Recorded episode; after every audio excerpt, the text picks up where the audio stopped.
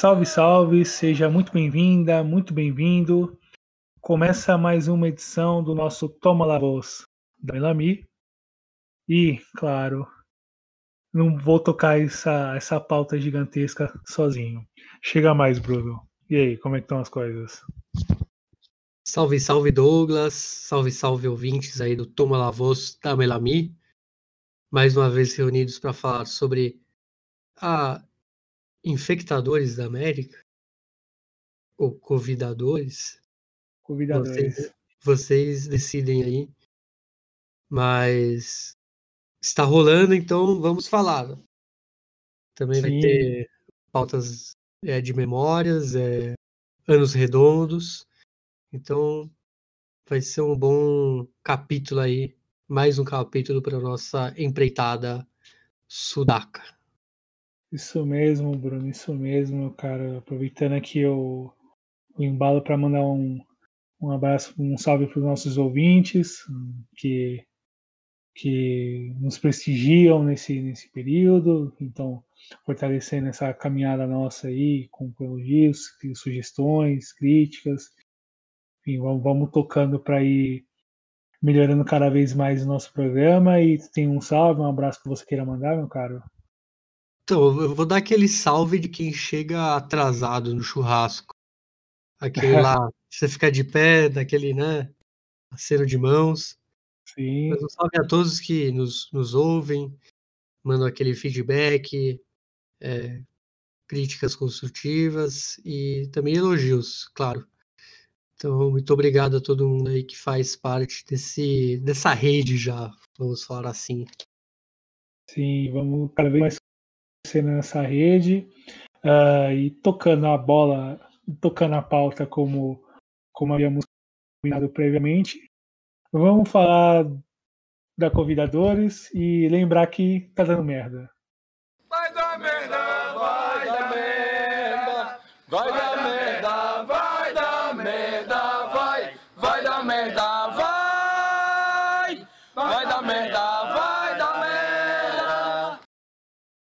Muito bem, Bruno, muito bem. É, enfim, nossa vinheta já avisa que a da merda em relação a tudo que a gente já vem comentando nessa volta.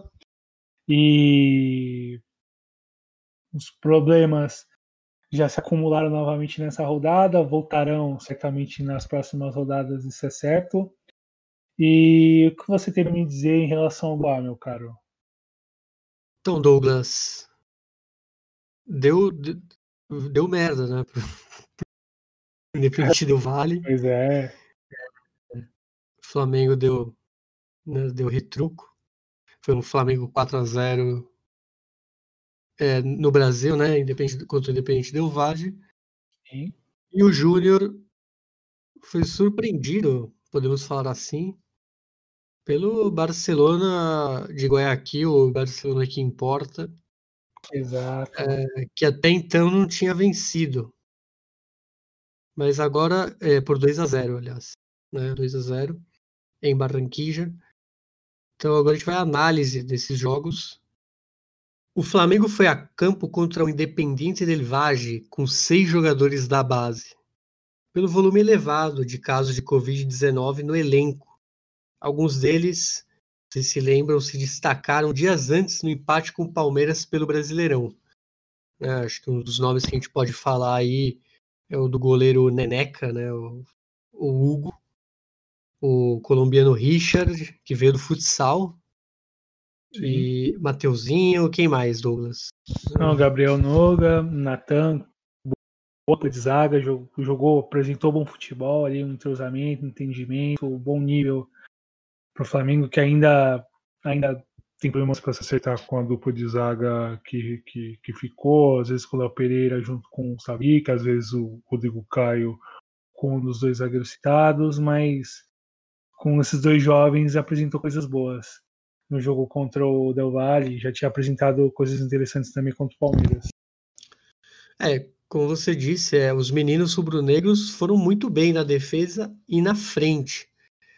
É, além deles, obviamente, o Pedro e principalmente De Arrascaeta mostraram porque são fundamentais para esse time. né, o Lincoln, Pedro, Bruno Henrique duas vezes, marcaram os gols, e se as dificuldades de acerto com Dominic, Domenech Turrent, como alguns falam, ou Domi, foram marcantes na primeira metade de setembro, Jorge Guerreiro, seu assistente técnico, mostrou que a equipe pode jogar melhor e a classificação assegurada permite vislumbrar muito mais. Pelo Delvage, além das dificuldades pelos desfalques, que eram seis ao todo, que testaram positivo para a Covid-19, foi determinante não conseguir conter os meio-campistas rubro-negros, que era o Thiago Maia e o Gerson. A derrota por 4 a 0 serve de alerta para os comandados de Miguel Ángel Ramírez para o restante da competição, que criar chances e não converter pode ser fatal nos mata-matas. Já no outro duelo do grupo, no mesmo dia e horário, restavam as esperanças do mandante para se recolocar em condição de se classificar na última rodada. Em Barranquilla, o Júnior recebeu o Barcelona e foi com tudo para o ataque diante dos já eliminados equatorianos. Com os mesmos 11 titulares que venceram o Independiente del Valle na rodada anterior, os comandados de Luiz Amaranto Perea criaram chances, partindo sempre do meia esquerda Inestrosa, que chegou a mandar uma bola no travessão e mais bolas no travessão foram o que se, foram que se viram depois no ataque colombiano, com Fuentes e Borja, ambos na segunda etapa. Já o Canário de Guayaquil, que ainda sonha com a vaga na Sul-Americana e que precisava vencer para diminuir a pressão sobre o trabalho de Fabian Bustos, foi mais preciso em momentos diferentes do jogo. Byron Castillo, no apagar das luzes da primeira etapa, abriu o placar e nos momentos iniciais da segunda, Jonathan Alves fez o segundo, em um erro do goleiro Vieira. Esse placar que determinou os dois classificados para a fase final da Libertadores. Para a Sula, os dois times eliminados ainda lutam, com o Júnior a depender de um empate para sair classificado. Vamos à classificação do grupo. Flamengo e o Independente Del Valle já estão classificados. Flamengo é o líder com 12 pontos, seguido dos equatorianos com 9. Já o Júnior tem 6, com duas vitórias e três derrotas. E o Barcelona com apenas 3 pontos, apenas uma vitória em sua campanha, nessa campanha de cinco jogos até o momento. Uh, dia 21 de outubro, a última rodada, os dois jogos do grupo serão no mesmo dia e horário. O Independiente Del Valle recebe o Barcelona no Olímpico Alpa às 9h30 no horário de Brasília. E o Flamengo recebe no mesmo horário o Júnior na Maracarena. E, meu caro, quem que passa em primeiro? Ah, eu vou, eu vou ser bem, bem na defensiva aqui. Eu vou, eu vou manter essa, essa classificação que está agora. Eu acho difícil o Flamengo tropeçar pro Júnior na Maracarena. Então acho que vai, vai ser essa ordem, né? O Flamengo, Independente Del Valle e vamos que vamos, né? O atual campeão aí. E o Júnior. E o Júnior na e o Júnior pegando a última vaga. Sim. Certo, pegando a vaga na Sula. É... Isso mesmo, meu caro Bruno. E Douglas. Eu também concordo contigo. Bom, já que você concorda, agora eu passo a bola para você falar do grupo B. Que temos Palmeiras, Bolívar, Tigre e Guarani, o Aborigen paraguaio. Pois bem, Bruno. Vamos falar do grupo B. Grupo que na quinta rodada teve dois jogos e as definições das classificações de Palmeiras e Guarani no dia 30 de setembro, na quarta na quarta-feira. Palmeiras recebeu o Bolívar e venceu por 5 a 0, enquanto que no dia seguinte, na quinta, o Tigre recebeu o Guarani e foi derrotado por 3 a 1. Uh, ah, desafios diferentes no duelo de terça-feira em São Paulo. Para o Palmeiras, o desafio constante de apresentar um futebol melhor até aqui. Num grupo onde mostrou menos do que poderia contra um Bolívar que precisava vencer para se manter com chances para a última rodada. E vale lembrar que a única vitória da Academia Passinha em terras brasileiras foi sobre o Atlético Paranaense em 2002, e mesmo assim a vaga não veio. E desde o começo estava claro a diferença do momento físico das equipes, com o Bolívar fazendo a sua terceira partida após a parada e o Palmeiras com ritmo intenso de jogos. 1 a 0 logo aos 6 minutos com William ajudou a, identificar, a indicar o que seria a partida. Na segunda etapa, com os visitantes sofrendo para manter o ritmo, o Verdão conseguiu se manter na frente e criar mais chances a partir do lado esquerdo. Wesley, num belo gol, deu ainda mais tranquilidade e fez o segundo. O segundo. Vinha, Rafael Veiga e o primeiro gol de Rony sacramentaram a goleada antes dos 20 minutos da segunda etapa e mostrou para os bolivianos, ah, para, ainda as remotas, ah, remotas esperanças para se classificar, dependeriam demais de uma improvável combinação de resultados. Impossibilitada, ela no dia seguinte, no confronto entre Tigre e Guarani, onde valeu a força do time no jogo aéreo, arma poderosa da equipe paraguaia e fundamental nos momentos difíceis na fase pré, e por ela abriu o placar com Jonathan Romanha, de cabeça. O empate argentino veio em rara escapada. Prace de Proti, que é um dos bons destaques do time nessa volta, e finalização certeira de Maim. Placar que valia para o Tigre manter a ilusão de se classificar, mas na segunda etapa o domínio paraguaio se materializou em gols novamente de cabeça com Florentin, e Cecílio Domingues, que veio do banco e mais uma vez conferiu. Destaque para Merlini, cada vez mais adaptado e fundamental para fazer esse time funcionar. O primeiro paraguaio classificado para as oitavas de final da competição. Ao Tigre, as chances de conseguir uma vaga na Sul-Americana passam por uma combinação de resultados, improvável pelo contexto da equipe, ainda que é possível na matemática. Bom, a situação no grupo, o Palmeiras líder com 13 pontos, líder isolado, o Guarani na segunda colocação com 10 pontos vem logo atrás. Na terceira colocação, o Tigre, aliás, na terceira colocação, o Bolívar com 4 pontos, e na última, o Tigre com um ponto apenas. É, bom, Palmeiras e Guarani classificados. A definir quem será o primeiro colocado, só para a gente poder dar o serviço completo da última rodada uh, que acontecerá no dia 21, dia 21 de outubro, que é uma quarta-feira. O Bolívar recebe o Guarani às 21h30 no, no, no Hernando Cis, enquanto que o Palmeiras recebe o Tigre no no Allianz Parque. E, Bruno, eu acho que, que o Palmeiras termina como líder isolado do grupo, ainda que o futebol siga bastante pobre.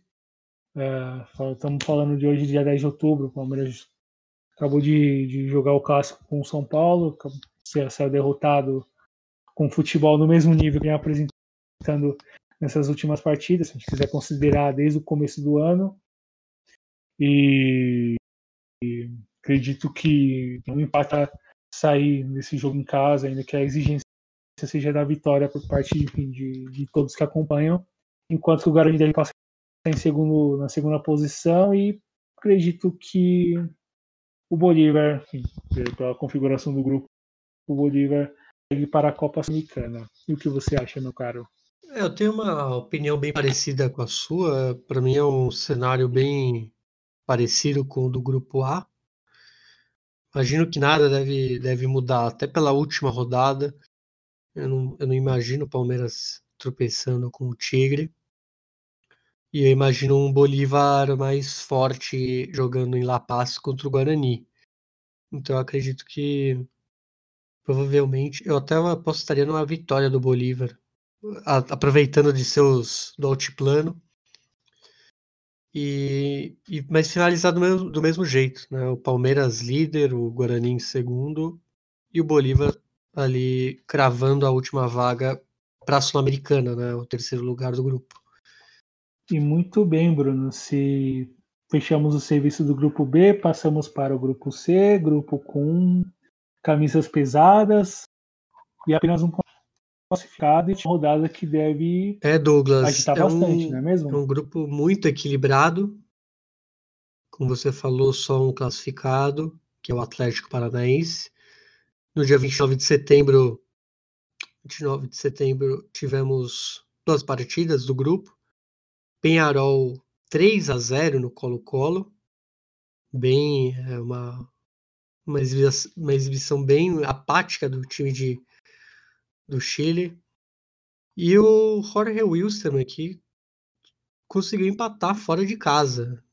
Né? Um, bom, um bom resultado por os Cochabambinos. Agora, Sim. aqui na nossa análise, é, vamos ao primeiro jogo né, do, Excelente do. Penharol com Colo-Colo. É, Para o momento difícil que a temporada apresenta aos dois clubes, o Penharol recebeu o Colo-Colo em casa e com a obrigação de vencer para seguir com chances de vaga para as oitavas de final. Em meio às especulações da possível saída da sua maior revelação, Facundo Pegistri, que foi sacramentada nessa última semana, é, o jovem de 18 anos acabou acertando com o Manchester United. É, e as dificuldades de apresentar bom futebol e conseguir bons resultados, que são quatro vitórias apenas em 12, em 12 jogos desde o retorno das atividades, o time foi em busca de, do triunfo e conseguiu dominar desde o começo o cacique, apostando no jogo aéreo. Saiu na frente com o zagueiro Gary Kagelmacher, é, e que dava uma tranquilidade para a equipe de Montevideo, algo raro nesse ano. Os visitantes pouco conseguiram incomodar, é, num time mais posicionado na defesa, sofreu para conter as, a movimentação dos pibes Pegistre, de boa atuação, o Facundo Torres, ator, autor de um lindo gol, o segundo na partida, e de Álvares Martínez, que mostraram bom potencial técnico e mais qualidade que os tarimbados Matias Britos e Xisco Jiménez. O Ureta, Jonathan Ureta Vizcaia, que voltou de longo tempo parado por lesão, fez o terceiro gol, um chutaço de fora da área, que serviu para sacramentar a vitória e melhorar a situação no saldo de gols, pensando na rodada final. Também fica aqui o adendo, Douglas, que foi o último jogo do Colo-Colo na Libertadores com o técnico o Alberto Rara, o tampão, o paraguaio, que O tampão que foi efetivado é né? um tampão eterno, né? E foi e, É, e não- é. e não foi- e foi, e foi um tampão que ele, ele não deu resultado para ser efetivado. Isso que foi o mais estranho. Sim, sim, Ele em sim. nenhum, mo- nenhum momento ele agradou, mas efetivaram. Mas agora o novo técnico que foi anunciado na, nessa semana, aqui na última semana, que é o boliviano argentino Gustavo Quinteiros, de boa passagem já no Chile, pela Universidade Católica. Bom, agora ao jogo o 0 a 0 entre Atlético Paranaense e o Jorge Wilstermann. Logicamente, é, o Penharol ficou na torcida para um bom resultado no outro confronto do grupo, entre o Atlético Paranaense e o Jorge Wilstermann, pois uma vitória por boa margem de gols do mandante, além de confirmar o Furacão como líder do grupo, deixaria o, Man, o Mania, o Mancha, né, como falam os Monte, o pessoal em Montevideo, na segunda Sim. colocação ao final da rodada. Porém, em Curitiba, a pressão paranaense, que criou bastante pelos lados do, do campo, não resultou em gol, também pelos erros nas finalizações. Numa delas, Jorginho desviou involuntariamente um chute de Bisoli, que era gol certo. Placar em 0 a 0 que mantém as mesmas posições dos dois primeiros do grupo e que significa um ponto fundamental para o aviador que decide a vaga diante do Colo-Colo no Chile e poderá jogar com a pressão que a equipe chilena vive, já que é o caso que a gente contou do Galberto Rara saindo para a entrada de Gustavo Quinteiros. É, vamos à classificação desse grupo. Como a gente falou lá no início dessa análise, apenas um garantido na próxima fase, que é o Atlético Paranaense, com 10 pontos. O Jorge Wilstermann está lá em segundo com 7, saldo positivo de dois gols. E em terceiro e quarto temos Penharol e Colo-Colo, ambos com 6 pontos. Porém, os uruguaios têm a vantagem do saldo de gols, já que eles têm 0 e o Colo-Colo tem menos 5. É, a última rodada, no dia 20 de outubro, é, os dois jogos às 9h30 de Brasília. O Penharol recebe o Atlético Paranaense no campeão del siglo em Montevideo. E o Colo-Colo cedia a partida contra o Jorge Wilstermann no Monumental David Arellano, lá em Santiago. É isso, Douglas. O que, que você acha? Eu vou dar minha opinião já. É, é o grupo. É uma bucha esse grupo. Porque ele é muito. Sim. É o primeiro que a gente tá falando que tem um equilíbrio real. Todos têm chances, né? Sim. E eu vou apostar numa. Eu acho que o Colo-Colo vai ganhar do Jorge Wilstermann. Só que eu ainda acredito no Penharol também contra o Atlético Paranaense. Então eu vou apostar num Atlético, obviamente, em primeiro, o Penharol passando em segundo e o Colo-Colo pegando uma vaga na Sul-Americana. Infelizmente para os Cochabambinos. Quer dizer, quer dizer então que a mufa do Penhol não passar para as oitavas acaba nesse ano. Na minha opinião, sim. Eu acho que. É que assim. Também foi uma opinião, agora pensando bem, o Penharol vai estar sem o Pegistre já, né? Então. Sim, sim. Esse, esse ponto E é. E ele é crucial, né? Ele é um jogador importantíssimo. Sim, mas, sim. mas vamos manter, vamos manter. Acredito em Davi Terans e companhia. E você? Ah, meu cara, eu acho que o Atlético passando em primeiro e creio que o, que o Jorge Wilstermann passa também pela colocação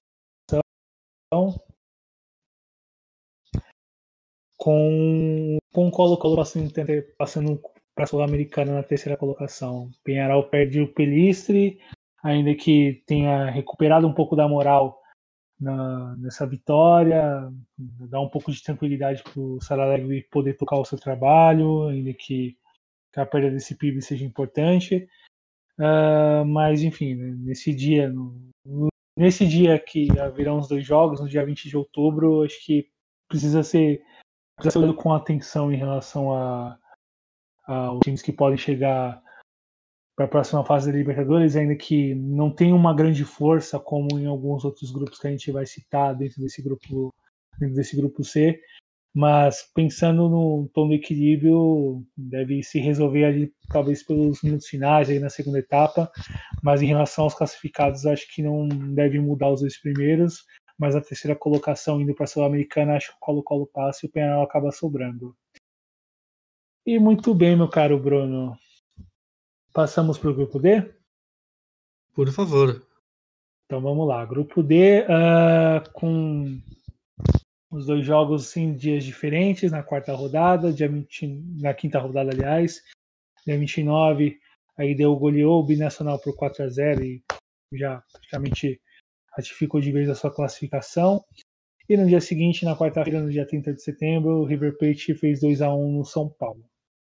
Ah, com chances reais de garantir a vaga, sem depender do resultado da última rodada, a Liga de Quito dominou o adversário binacional desde o começo, facilitado pelo gol contra do zagueiro Toja, logo aos dois minutos de jogo. O controle foi total dos mandantes, que chegaram ao segundo gol ainda antes dos 15 minutos de jogo, a partir do forte lado esquerdo da equipe, com apoio do lateral Christian Kurz, ator do cruzamento, desviado para a meta pelo outro zagueiro da equipe, da equipe peruana, Mancilha.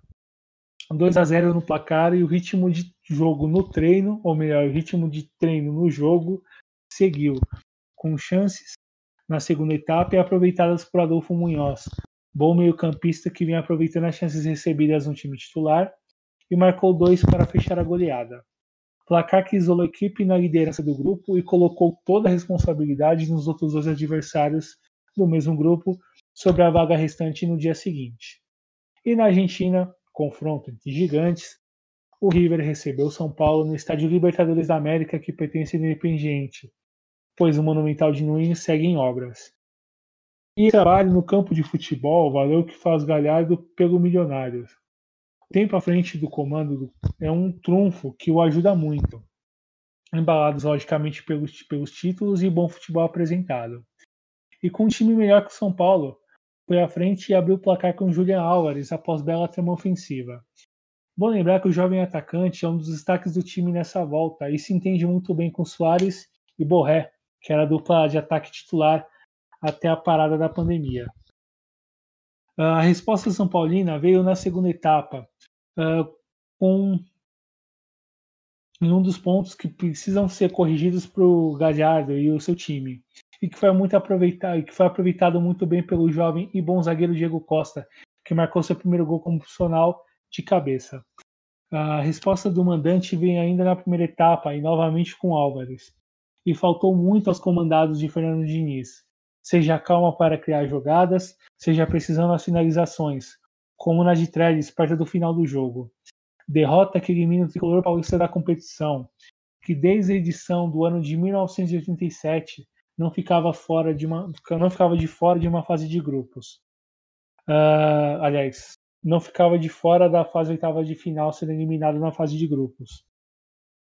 E aumenta a pressão, logicamente, sobre o elenco e o treinador, ainda que a posição no grupo e a perspectiva para a rodada final sinalizem uma vaga na Sul-Americana, o que ainda é pouco. Uh, ainda que o grupo oferecesse um risco de real de eliminação, que antes do, do, final, da do final dessa fase de grupo se confirmou, é, foi inesperado de fato a situação que envolveu o São Paulo e a eliminação ainda nesse contexto tão cedo. A derrota para o binacional da primeira rodada diz bastante sobre o que foi a Libertadores, aliás, foi o que foi a, a, o São Paulo nessa Libertadores. E ao River resta mais um desafio: vencer a LDU na última rodada para terminar como líder nessa fase de grupos. E Olhando para a tabela, nesse momento o LDU lidera com 12 pontos uh, de maneira isolada, uh, com o River na segunda colocação com 10 pontos, também igualmente classificado. São Paulo na terceira colocação com 4 pontos. E o Binacional com apenas 3 e com a marca da pior defesa da competição com 20 gols recebidos em apenas 5 jogos. Uh, lembrando que a última rodada acontecerá no dia 20 de outubro, portanto, numa terça-feira. O River recebe a LDU de Quito no Libertadores da América, às 9h30 da noite. Mesmo horário, mesmo dia de São Paulo e Binacional que jogarão no Morumbi.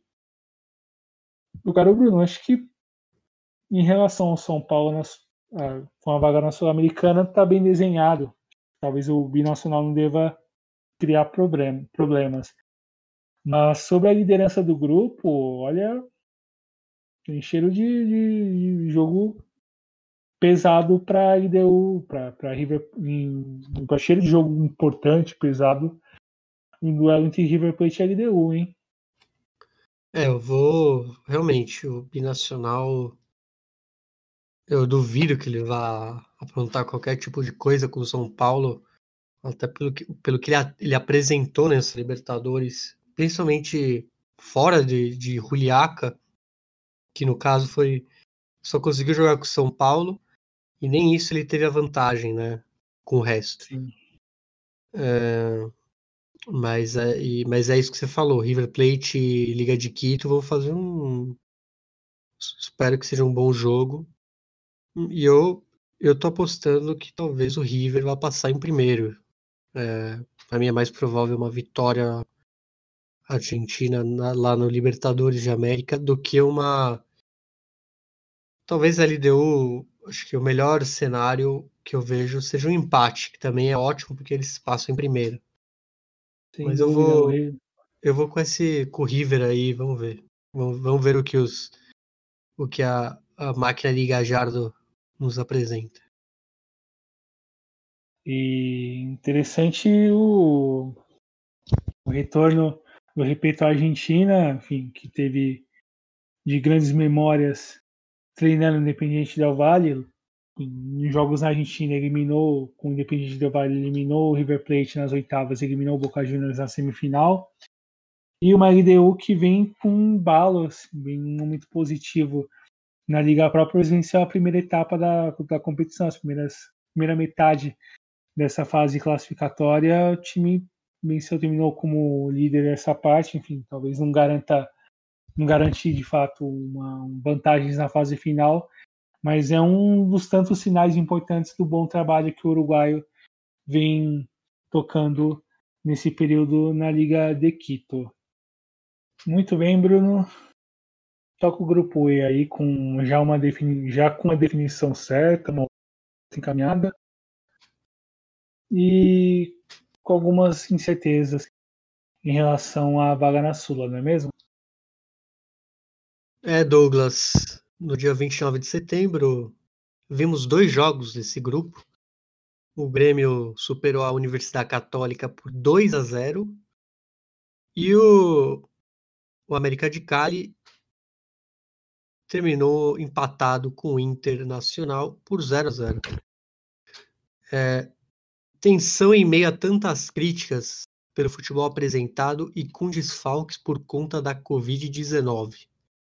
O Grêmio foi a campo no duelo com a Universidade Católica com poucos argumentos a favor do trabalho de Renato Gaúcho, e principalmente sobre suas escolhas no time, onde a defesa a seu favor era a liderança no grupo, que veio a partir de uma vitória no Grenal, é, e, e, e bom, contra o atual líder do campeonato chileno, poucas escapadas do mandante.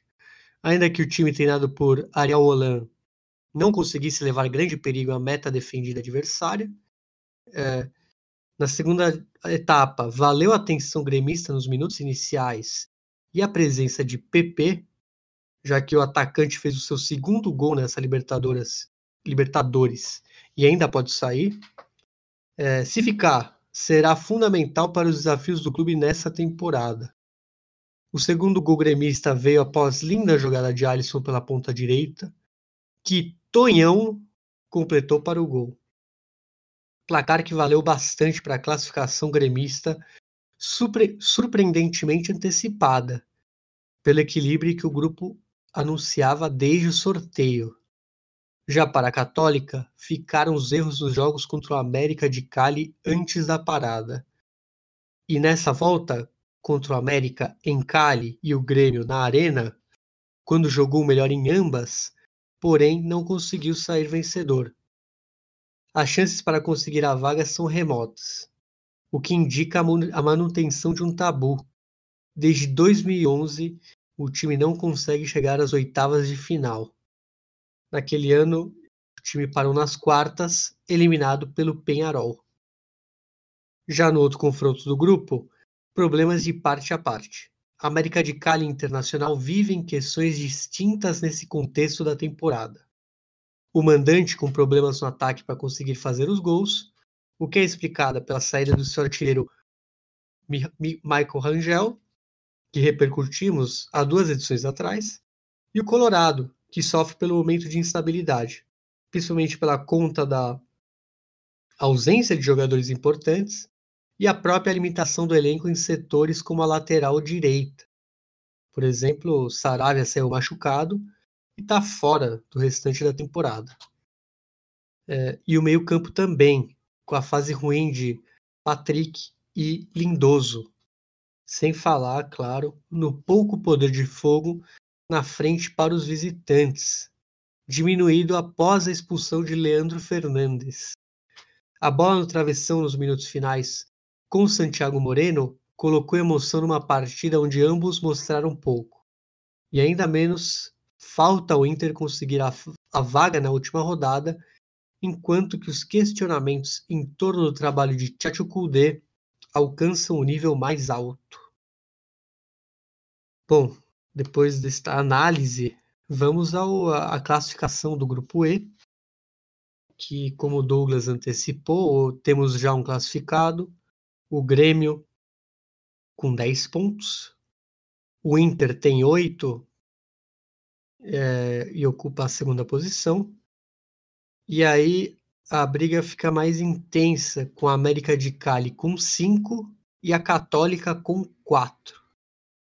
Na última rodada, que vai ser disputada no dia 22 de outubro, a Católica recebe o Internacional às 9h30 de Brasília em São Carlos de Apoquindo, em Santiago do Chile, enquanto o Grêmio vai sediar o jogo na Arena do Grêmio, Arena Grêmio com o América de Cali no mesmo horário. É isso, Douglas. É, é um grupo já. É um grupo bem. Como todo imaginou, todo mundo imaginou, é bem equilibrado. Ele tem até um pouco. Ele lembra muito o grupo do Atlético Paranaense. Em questão de, do equilíbrio, pelo menos o que a gente viu até aqui. É, o, que você, o, o que você prevê aí, o que você vê em sua bola de cristal, meu caro amigo? Bola de cristal, olha só, hein? Quem dera tivesse essa capacidade. Mas falando das possibilidades desse grupo, acho que não deve mudar. O América perdeu algumas chances importantes antes da parada, principalmente a derrota com o Grêmio na primeira rodada em Cali, no jogo que não poderia ter perdido. A Católica derrapou muito, muito, perdeu várias chances em confrontos onde não poderia ter perdido pontos. Uh, que, lembrar um jogo mais chave, talvez o, o jogo em Cali contra a América né, pela quarta rodada, onde o Zampedro perdeu um pênalti, talvez saindo com uma vitória ali, poderia se manter com chances ainda de classificação. E acredito que não deva ter mudança, vai o Grêmio com a primeira colocação mesmo uh, passando como líder. O Inter deve vir segundo classificado também. E o América de Cali passando na terceira colocação mesmo, com Católica sobrando mais uma vez. Bom, Douglas, eu vou manter os classificados da Libertadores, né, o Grêmio e o Inter, mas eu vou dar uma chance aí, quero ver o time do Ariel Holan na Sul-Americana. Vamos ver se ele consegue surpreender o Inter. É um time que é bom, só que ele não conseguiu mostrar todo o potencial que ele tem nessa edição da, da, da competição internacional. Algo que ele já faz muito bem nacionalmente e que eu acredito que pode ser e seria até interessante porque a sul-americana vai vai vai terá bastante bastante times chilenos, né? Bom lembrar que, se não me engano, todos passaram de fase dos que estavam na competição da, na Sul-Americana. Então acho que a gente pode pode ser isso, o Grêmio, o Inter e a Católica indo para a Sul-Americana. Muito bem, meu caro. E tocando no grupo seguinte, o grupo F, uh, grupo com dois campeões da América. Uh, e desses dois campeões da América falamos, começamos falando na quinta rodada, que foi realizada no dia 30 de setembro. O Nacional recebeu o Racing Clube de Avejaneira e perdeu por 2 a 1 enquanto que no mesmo dia, mas em horário, de, um horário diferente, o Alianza Lima recebeu os Estudiantes de Mérida e terminou empatado em 2 a 2 uh, Confronto entre times em situações parecidas no grupo. O Nacional classificado e até ali invicto, e o Racing muito pronto, da, muito, muito, muito próximo da vaga. Uh, e no erro de Martinez, um dos jogadores que ganharam espaço do time uruguaio nessa volta, Renier aproveitou e colocou o visitante na frente, num momento onde o jogo já estava no controle dos comandados de Sebastião Beccacece. Na segunda etapa veio o empate, no gol contra de, so de Soto, após uma disputa de cabeça, uma disputa de bola aérea com Thiago Bettino. Ainda assim, foi bastante pelo que o Nacional apresentou em campo. Melhor foi o Racing que chegou ao gol no pênalti cometido pelo goleiro Sérgio Rocher, cometido por Fertoli. Tem um ponto interessante nessa partida que entre todos os times que jogaram nessa rodada, o Nacional foi com um time com a menor média de idade entre os jogadores que entraram em campo. Média de idade de 22, de 22 anos entre todos os jogadores que iniciaram a partida, é bom lembrar. E, bom, vitória garantida, vaga conquistada, a indefinição entre os classificados nesse grupo passa a ser sobre quem terminará como líder. E no outro duelo, pressão sobre a Alianza Lima contra uma Estudiantes de Mérida com o desejo de buscar a vitória que o garantiria na Copa Sul-Americana. O jogo começou com um cenário positivo para o mandante, que é algo raríssimo nessa temporada. Portanto, a Aliança saiu na frente com o Joãozinho Arroé, após uma boa jogada de Salazar na ponta direita. Do gol, se seguia a pressão peruana, que buscava quebrar a cena de 21 jogos sem vitória Bola no travessão com Beltrán e as boas defesas do goleiro Araque mantiveram o placar assim. Mas a resposta venezuelana vem ainda no primeiro tempo. Um pênalti cometido pelo goleiro Espinosa e convertido um pênalti cometido pelo goleiro Espinosa e convertido por José Rivas e comemorado, olha só, presencialmente por quem? Martim Briani, técnico do time venezuelano que finalmente conseguiu encontrar seus jogadores após sete meses e comandá-los da área técnica. Vamos lembrar que houve uma situação de acordo para que ele conseguisse chegar ao Peru vindo da Argentina diretamente para Lima. E na segunda etapa, Espinosa novamente cometeu pênalti, nesse para lá de bizarro, após não conseguir segurar um cruzamento. E mais uma vez, José Rivas, um dos bons destaques desse, do Rohi Blanco, converteu. A pressão desordenada do Aliança valeu no final das contas com um gol de Patrício Rubio nos minutos, nos segundos finais, que evitou a quinta derrota consecutiva na competição, mas que isola ainda assim o time com a maior sequência de jogos sem vitórias na história da Libertadores. Portanto, agora são 22 jogos. Ainda resta esperança de uma vaga na Sul-Americana, porém, muito mais falta ao Aliança nesse ano de 2020. Muito bem. E aí passamos para situação do grupo. É uma, uma campanha absolutamente igual entre os dois times. Né? Estamos falando de Racing e Nacional, ambos com 12 pontos, com o mesmo número de vitórias, empates e derrotas, portanto, e absolutamente igual o número de gols pró e gols contra, o que indica uma igualdade total entre as duas equipes, uh, ainda assim definida a partir do do número de gols fora de casa, dentro do regulamento que coloca o Racing na primeira colocação. A partir desse confronto, do, do, do confronto direto entre as duas equipes, definidos pelos, gol, pelos gols fora, que definiriam, por exemplo, nesse momento, o Racing passando como primeiro colocado e o Nacional como segundo. Na terceira colocação, Estudiantes de Mérida com quatro pontos, e na última, Alianza Lima com apenas um, a última rodada teremos no dia 21, que é, dia, que é numa quarta-feira, dia 21 de outubro, leia-se. Um jogo entre Nacional e Alianza Lima, às 7h15 da noite, horário de Brasília, no Parque Central, enquanto que o Racing recebe Estudiantes de Mérida no mesmo horário, no Cilindro. Meu caro Bruno, uh, quem passa primeiro aqui, hein? Aliás, duas perguntas. Primeiro, quem passa primeiro do grupo? E segundo, o Alianza vai vencer uma partida? Olha, a primeira pergunta é complicada. Mas eu vou, eu vou manter essa ordem estabelecida, digamos, pela Comembol, já que eles estão em igualdade, é, em igualdade em tudo. Mas eu acho que o Racing vai passar Sim. em primeiro. É... E não, o Aliança Lima não vai ganhar. Porque eu já eu apostei que eles iam perder essa sequência negativa, né? Voltar aos triunfos na, na, contra o Mérida, né? Contra os estudantes de Mérida. Mas, meu querido Douglas, se não deu contra o Mérida, acho difícil que eles surpreendam o Nacional no Parque Central. Então, eu não vejo nada de bom para o Alianza Lima. E, ou seja, eu estou cravando que o Mérida vai vá para a Sul-Americana também.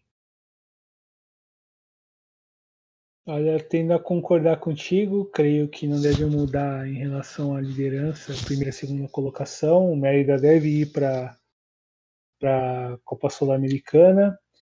E o Alianza Lima talvez será o único clube dessa, dessa fase de grupos de Libertadores que não venceu nenhuma partida. Também tendo a concordar contigo, meu caro.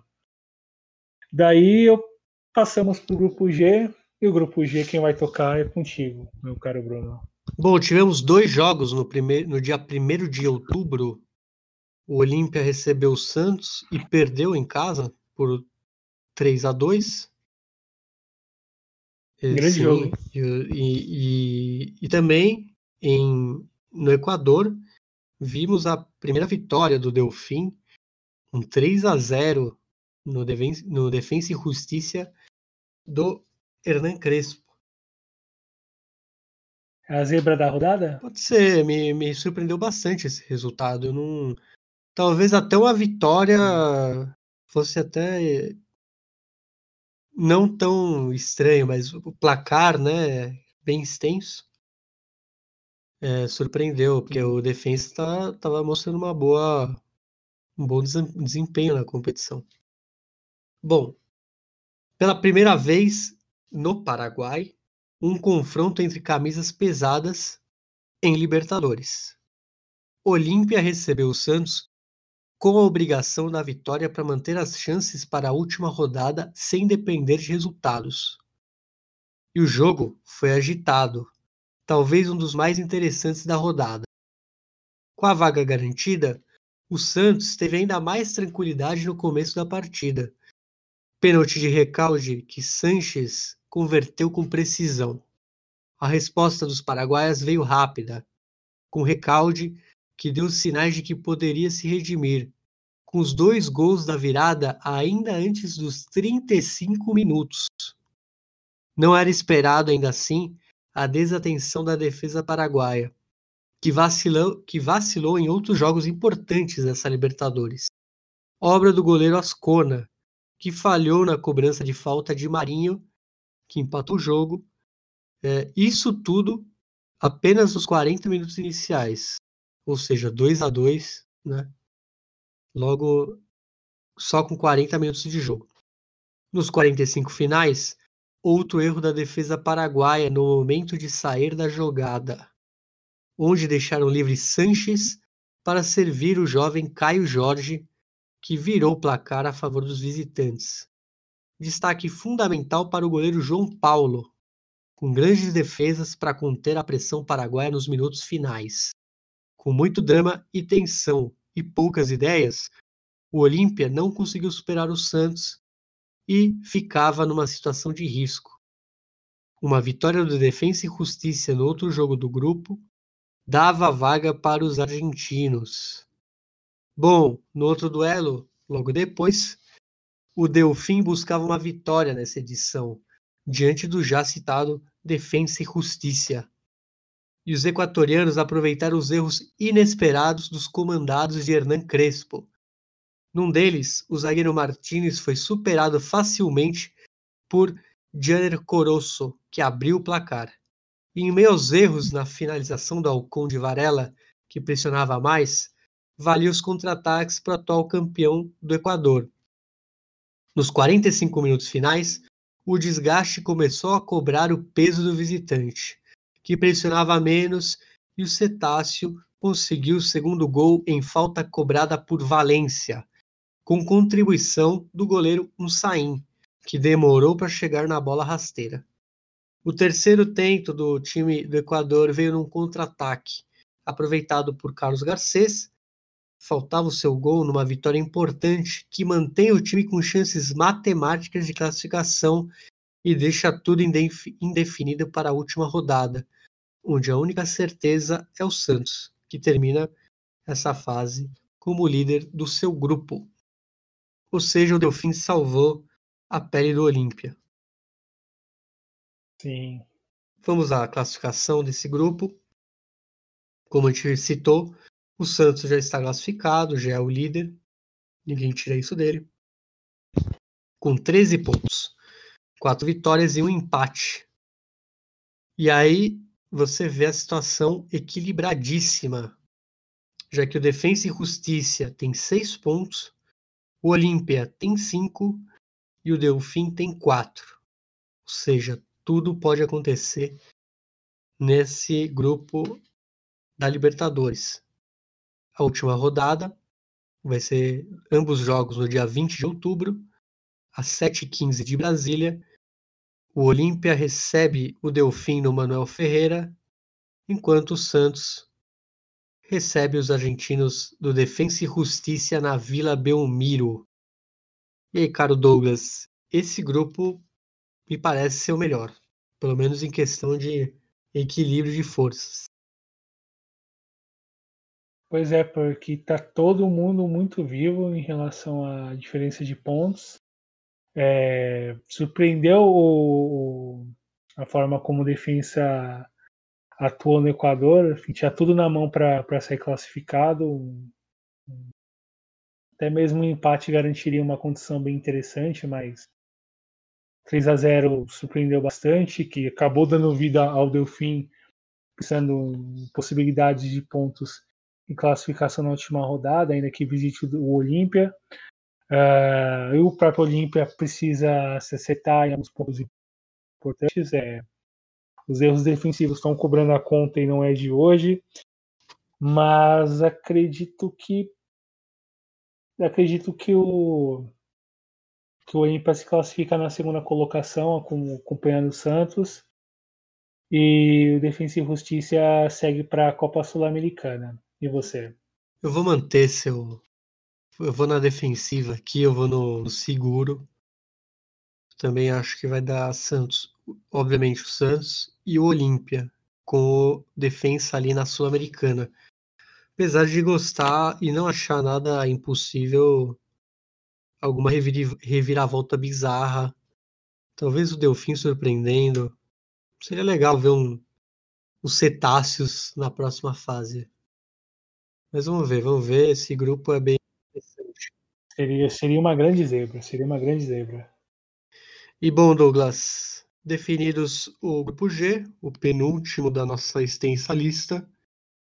Vamos agora, eu vou deixar, vou passar a bola para você, fazer essa tabelinha, para você nos contar sobre como foi o grupo H.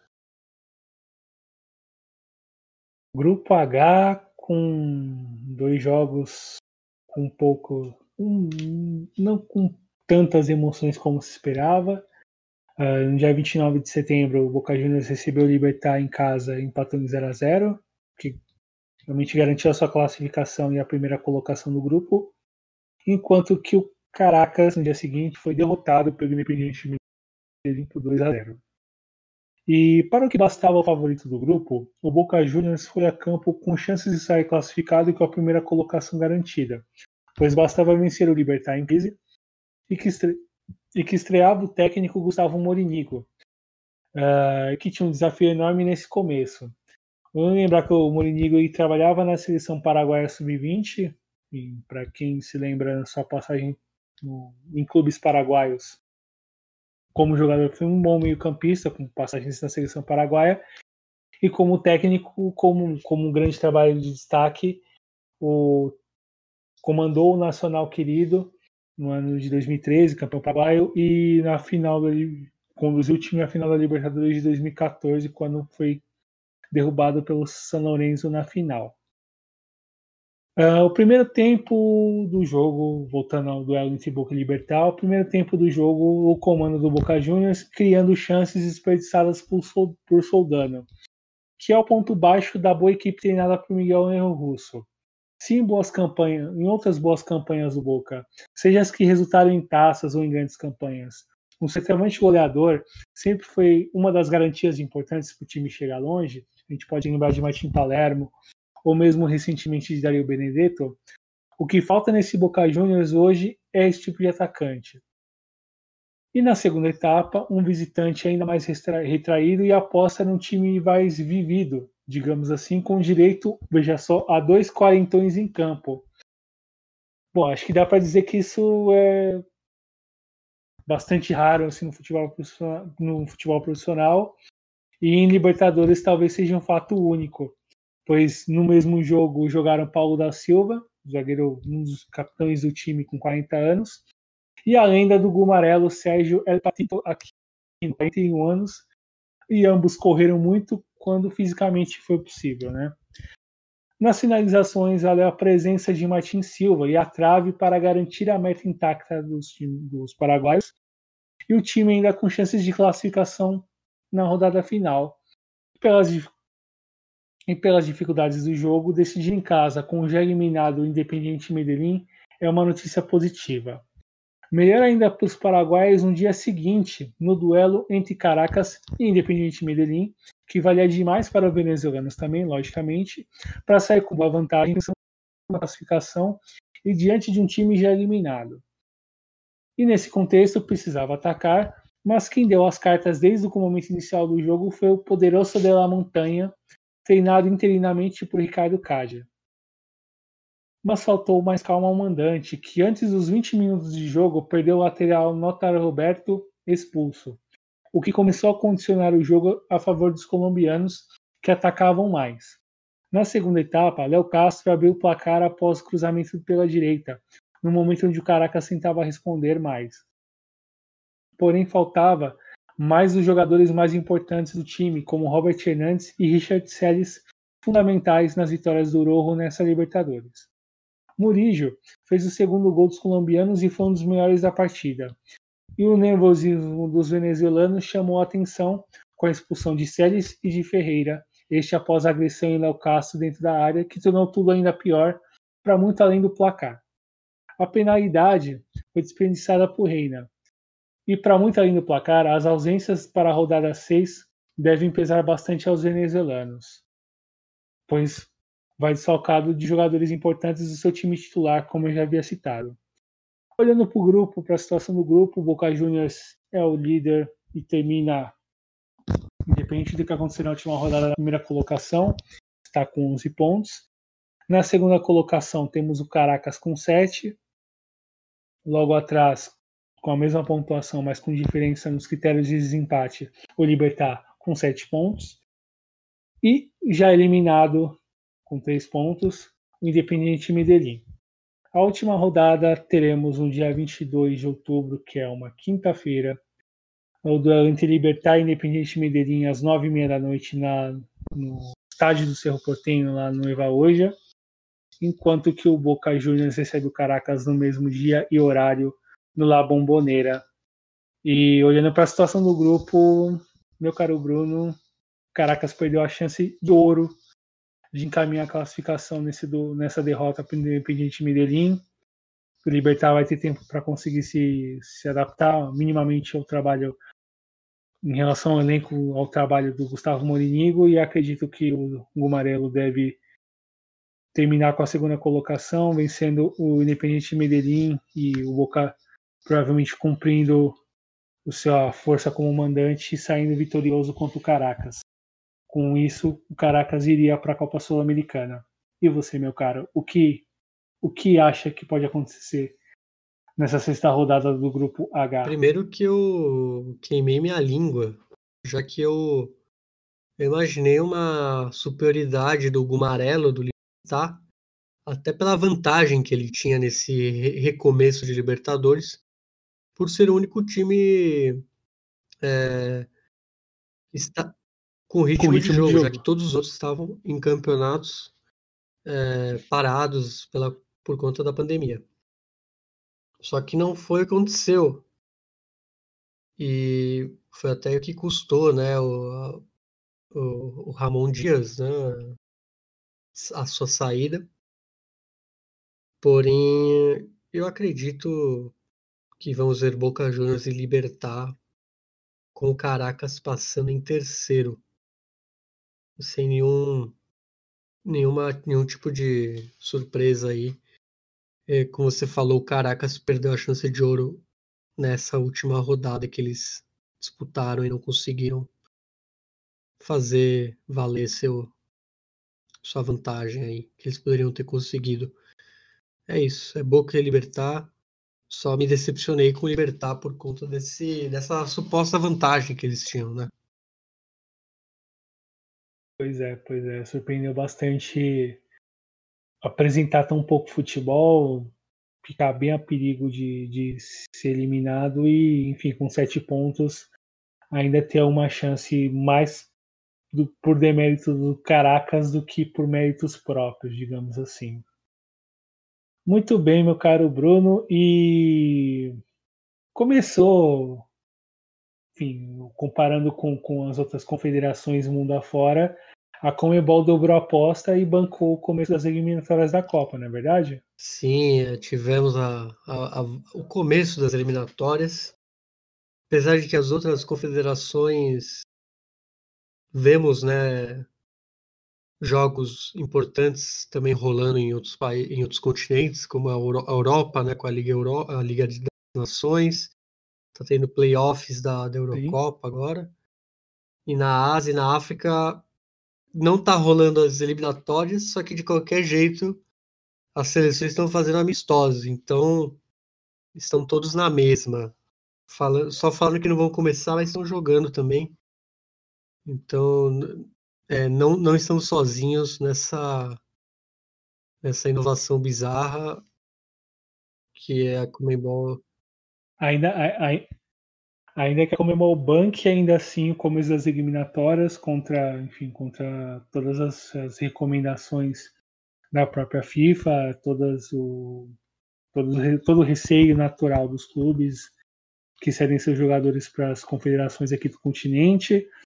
Ah, também para a própria Comebol responder aos, a quem, aos patrocinadores, aos sponsors, aos seus, entre aspas, parceiros, que, entre aspas, pagam pelo, pelas transmissões e, e pela exposição de suas marcas e toda essa pataquada toda.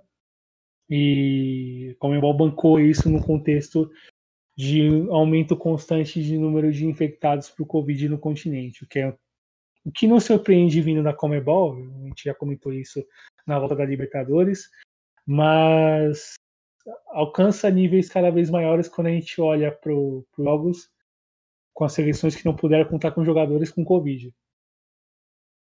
Que era natural, logicamente, pelo, pelo, pela condição de retorno, mas diz bastante pela própria preocupação da Comebol em relação aos aos, às estrelas do espetáculo que, que importam nesse caso.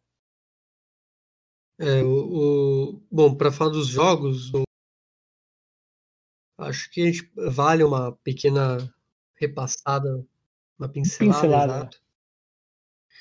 Eu vou começar pelo que mais me indignou, que eu imagino que você saiba. Eu- é, na verdade, Sim, sim. foi um jogo interessante, já que o Chile ve- veio com uma equipe bem alternativa, principalmente na sua defesa totalmente nova. É, caras novas, por exemplo, a dupla de zaga formada pelo Serralta e pelo Nicolas Dias, e que é irmão do Paulo Dias do River, que era o lateral direito, e o lateral esquerdo era o Sebastian Vegas, formado no Audax Sim. italiano. E para minha surpresa, eles responderam muito bem num jogo grande. É, eu achei até que ia ser um jogo meio. Né? Mas o Uruguai também tem um time jovem. E. Foi 2x1. é, Teve a polêmica do VAR aí. O o Castrilli falou que não foi pênalti. Então eu, eu, vou, eu vou deixar essa opinião do Castrilli para provar que, né? Se ele falou que não foi pênalti, talvez ele esteja errado, né? É, que, que o diga os É, torcedores da exata- portuguesa hoje. exatamente. Mas para alegria de, né, da, da, da aliança Rio Platense, né, Argentina e Uruguai, é, o Chile foi derrotado. Mas é isso, foi um. Apesar do, de, de ter sido um possível resultado histórico, foi uma boa exibição de, de uma equipe que eu não esperava nada, para falar a verdade. E 2 a 1 é, foi falso, né? Podia ter sido um empate, podia ser até uma vitória chilena. E, e me surpreendeu bastante, como eu te falei, o time do, do Rueda me deu uma, uma esperança aí essa primeira, essa primeira rodada. Entendi. E vou lembrar o Chile com só que por causa de por conta do, do um caso de Covid, está falando do Maurício Sim, Isla, né? Que, que teria do lateral do Flamengo, que enfim não poderia estar presente por conta dessa questão. Ah, o Chile foi também com sem o Medel lesionado, né? Um, um capitão desse time com a com a saída do, do Cláudio Bravo, enfim, pela pela liderança e ascendência que o Medel tem em relação ao elenco, mantém-se os senadores de sempre. Se quiser comentar nesses últimos 10 anos, a gente está falando de Arturo Vidal e Alex Sanches, que fez o gol do empate na partida, o que valeu o empate naquele momento. A presença de Arangues Vargas também importante no time, que dá sinais que tem bons valores tem bons jovens, como você citou, que podem dar um sentido de renovação para o elenco, enquanto que o Uruguai já toca essa renovação de forma bem clara. Acho que o destaque maior para cinco jogadores com até 23 anos, estamos falando de Matiasinha, Federico Valverde, Rodrigo Betancourt, Brian Rodrigues e de la Cruz, que começaram a partida e que dão um pouco o sentido dessa renovação uruguaia que começa, trazem à tona mais os frutos do processo tocado pelo Tabares no seu, seu quarto ciclo mundialista, que fatalmente será o último pela, pela idade condição de saúde do maestro. E o Uruguai que começa de forma bem positiva essas eliminatórias.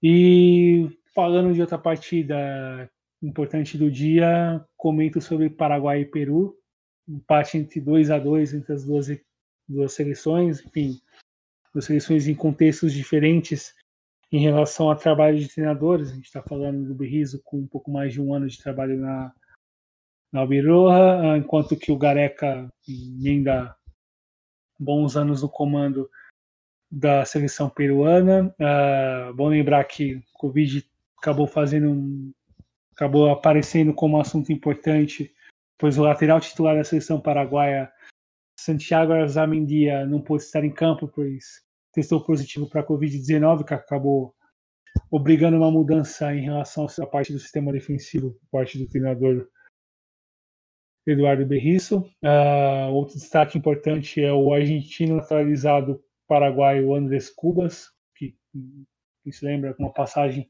o Boca Juniors estreou no meio de campo paraguai e jogou bem. E, bom, destaque para para a força peruana para conseguir sair na frente com o placar, dar sinais de que o time está o time o time segue um bom embalo, mas ainda dá sinais de uma necessária renovação. O Gareca ainda busca alguns nomes importantes para setores fundamentais da equipe. A gente está falando do ataque sem o Guerreiro perde muito e testando o Raul Ruiz Dias que não, que não responde bem, testando outros jogadores no ataque a coisa não anda. Uh, mas valeu principalmente a presença do André Carrilho, que abriu o placar. Uh, o Paraguai virou o jogo com, com dois gols do Angel Romero e o próprio Carrilho conseguiu fazer o gol do empate no final da partida e que coloca nesse começo um começo interessante para o Peru para conseguir buscar um empate fora de casa, vai receber o Brasil na segunda rodada, enquanto que o Paraguai vai precisar ainda se ajustar em alguns pontos importantes em relação a algumas escolhas do treinador, mas ainda ainda assim restam boas perspectivas para os paraguaios em relação às escolhas de Berrizo e o que pode se apresentar nas eliminatórias. Algum adendo, meu caro Bruno? Não, Douglas, gostaria de falar do. Do foi, foi, até engraçado, porque o a Argentina jogou com o Equador é, 1x0, né? O gol, gol de pênalti do Messi.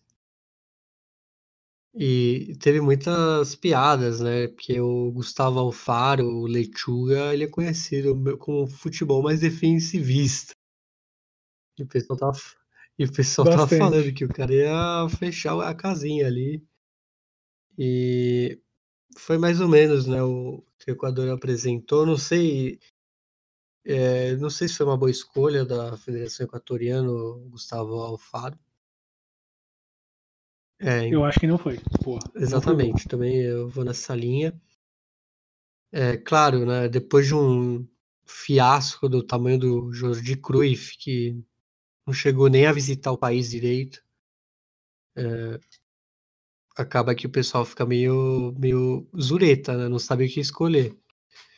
Acho que até no próprio Equador tinha é, opções melhores, mas vamos ver, é um, é um trabalho que a gente tem que analisar com, com cuidado, porque contra a Argentina foi 1 a 0 né? Que é um time com maior hierarquia, mas pode ser que esse time não consiga grandes resultados também contra rivais considerados do mesmo nível ou até mais fracos. Ou até mesmo como mandante, que é um que é onde o Equador consegue Sim. fazer valer a sua força Quito. jogando em Quito, né? E acho que o destaque interessante é o espaço para jovens, né? Acho que podemos citar Alan Franco, meio campista que vem brilhando pelo Atlético Mineiro nesse Brasileirão, e o lateral Pérez Estupinhan, que fez ótima no futebol espanhol e segue se destacando por lá. E são dois jovens jogadores aí que vão, que podem, digamos assim, dar, dar um, dar uns sinais positivos ou podem encabeçar esse processo de renovação a seleção equatoriana dá sinais que pode tocar, pois tem jogadores para isso, talvez que não consiga bons resultados logo de cara, mas que dê um, algum sentido, algum futuro para essa equipe. Talvez o Alfara não, acredito que o Alfara não seja o melhor nome para tocar esse processo. Daí a gente toca para Colômbia e Venezuela e para uma cena bem bem pesada para quem pôde acompanhar o jogo, não é mesmo, Bruno? É, Douglas. Então, não foi maldade, né? Do, no começo, o próprio, o próprio juiz achou que tinha sido, no caso, o Darwin Matis, da Venezuela, numa dividida com Santiago Arias. Santiago Arias levou a pior. É, teve uma fratura bem pesada, acho que foi até uma fratura, não sei se chegou a ser exposta mas daquelas de retorcer os olhares. É, e Sim. o Matis foi expulso. Isso foi o interessante. Ele chegou a ser expulso, mas graças ao VAR ele foi salvo. Porque, na verdade, o, o pé do Arias meio que vira sozinho, né? Não, não, é, é não foi a maldade do jogador, do venezuelano. E, e começou assim, né? Foi, foi um dos primeiros lances da partida. Então, você já imagina como foi esse jogo, que é, é um clássico, né? Não deixa de ser um clássico muito mais de geopolítica do que esportivo. Já que. Ou de histórias, é... ou de é. histórias de, de jogos entre as é... duas seleções, como a gente tem nos outros Sim. países. Ah, a história da Venezuela é muito recente, né? De, de grandes jogos. Sim. Talvez essa. Talvez seja uma futura grande rivalidade da Colômbia que até então tem esse. Eu não sei, tem jogos muito históricos com o Peru, né? Com o próprio Equador. Vamos ver se. Eu acho que vai ser um futuro clássico, até pelo, pelo que a Venezuela vem mostrando, né? Principalmente em questão de categoria de base. Vem com um time interessante. Não sei se para essa Copa, mas para as outras, tenho certeza que estará. Até pelo nível bizarro de classificados. Né? Acho que na América Sim, do Sul vai sobrar um que não vai, provavelmente. Mas não, por, mas não pelo sim, mérito sim. da Venezuela. Não, pelo, não tirando o mérito da Venezuela, porque eu acho que provavelmente uma seleção aí de top 5, assim, continental. Espero hum, ver. É. Para um futuro. E o que interessante o encontro entre dois técnicos portugueses no nosso continente americano, né? O Carlos Queiroz comandando a seleção colombiana e a estreia de José Peseiro, seleção venezuelana. Enfim, duas equipes com propostas diferentes. E valeu bastante o faro de gol da dupla de ataque. Está falando de Luiz Muriel e do Van Zapata, que garantiram os gols da vitória por 3 a 0 o primeiro gol com o Van Zapata e os outros dois gols com o Luiz Muriel, após jogada individual. Aliás, um deles em jogada individual bonita do próprio atacante colombiano. E vitória tranquila, até acima do normal, porque era esperado no, nesse começo de eliminatórias, definido nos primeiros 45 minutos de jogo. E acende o sinal de alerta para vir no Tinto pelo, nesse começo de, de eliminatórias, principalmente pela forma como ela foi superada. E daí pulamos para o último jogo do, desse, desse começo de eliminatórias, para Brasil 5, Bolívia 0, no, no Itaquerão. Hum, uma, e uma seleção boliviana para lá de caótica, que representa muito bem o contexto político, social e da própria Federação Boliviana de Futebol, não é mesmo? É, teve aquela questão, né, dos jogadores voltando para os clubes, né, os jogadores de Santa Cruz.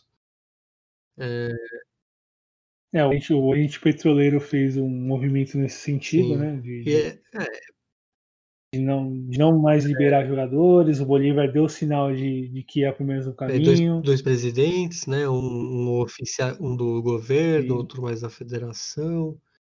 E aí teve, obviamente, os, os clubes alinhados ao oficialismo boliviano do governo são os de Santa Cruz, normalmente, até por. Né, dife- diferentemente dos clubes do altiplano, claro, o Bolívar seguiu esse lado também. Mas o meu destaque, além desse caos e da goleada brasileira, foi, a foi o som da torcida brasileira e faixas. Tipo. O clima do, do estádio estava melhor do que o clima de jogo da seleção com o público. É, é, acho que é, é uma boa autocrítica aí pra gente. Pra quem gosta da seleção brasileira. Porque, cara, nunca vi isso. Eu até falei, pô, dá pra ouvir a torcida cantando algo legal, né? Não, não que não desse pra ouvir antes.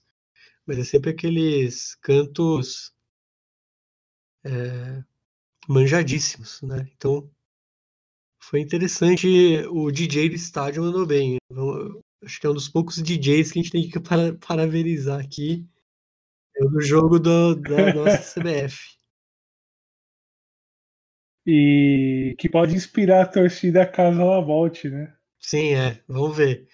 Pelo menos o- as faixas e tal, é inédito. Nunca tinha visto aquilo.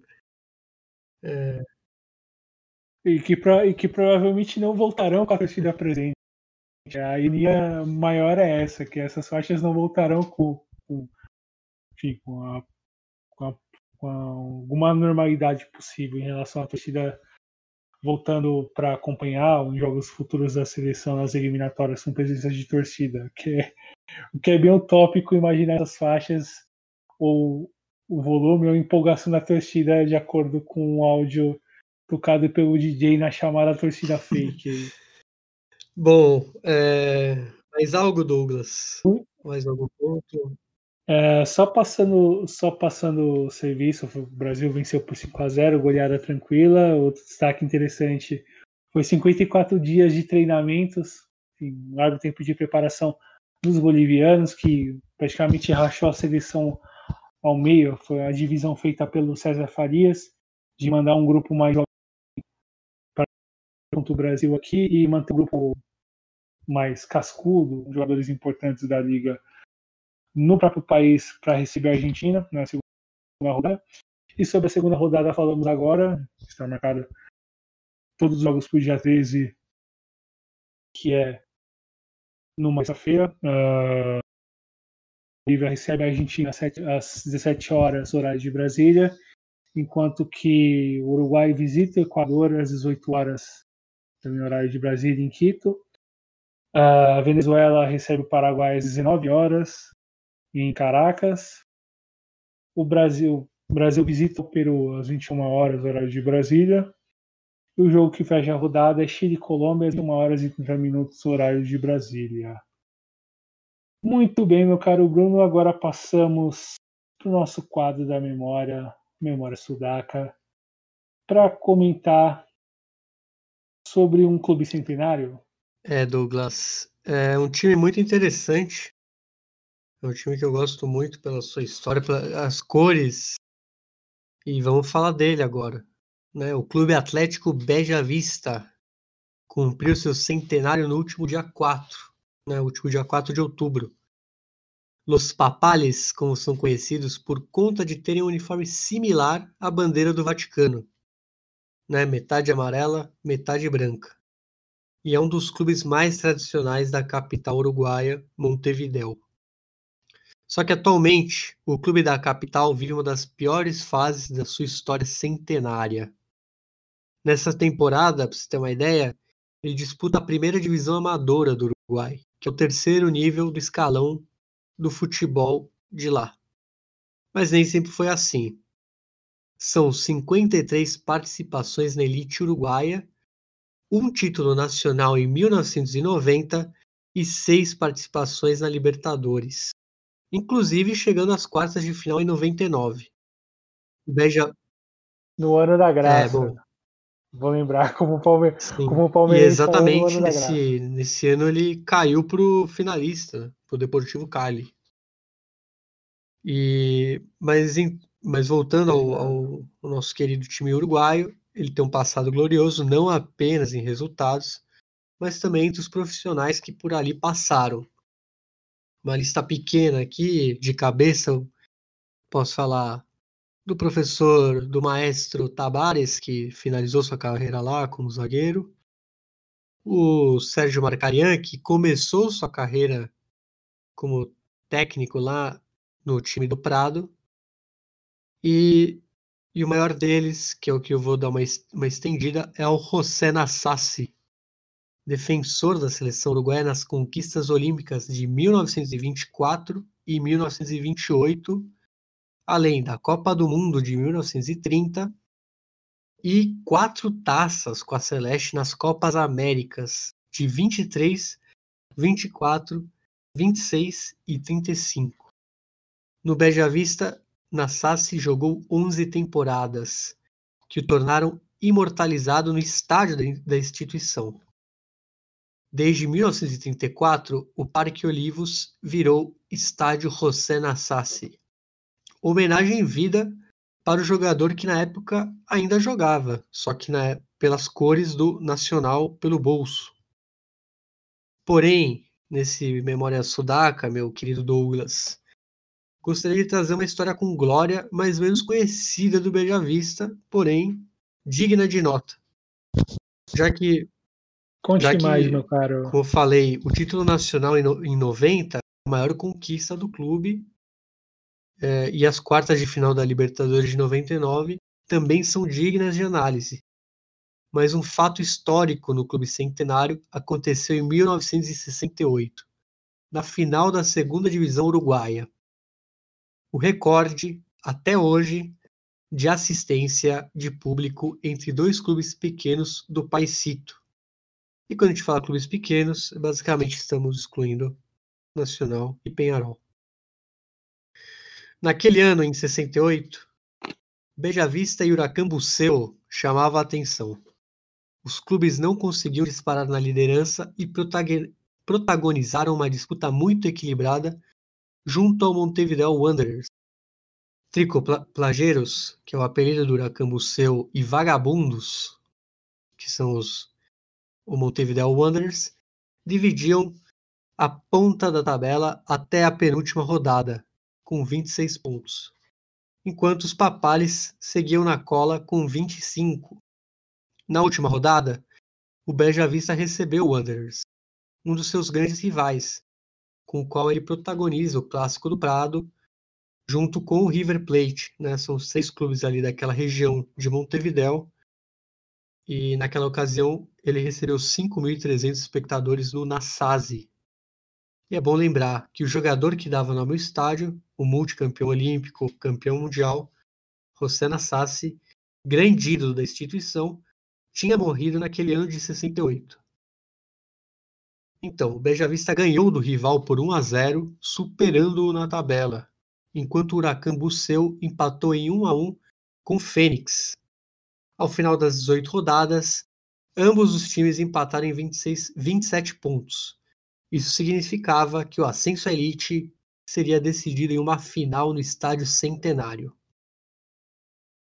Então, no dia 13 de outubro, uma manhã de domingo, para surpresa de todos, o Estádio Centenário estava abarrotado 60 mil espectadores foram vendidas 53.583 entradas, mais que os jogos do Nacional e Penharol juntos naquele final de semana.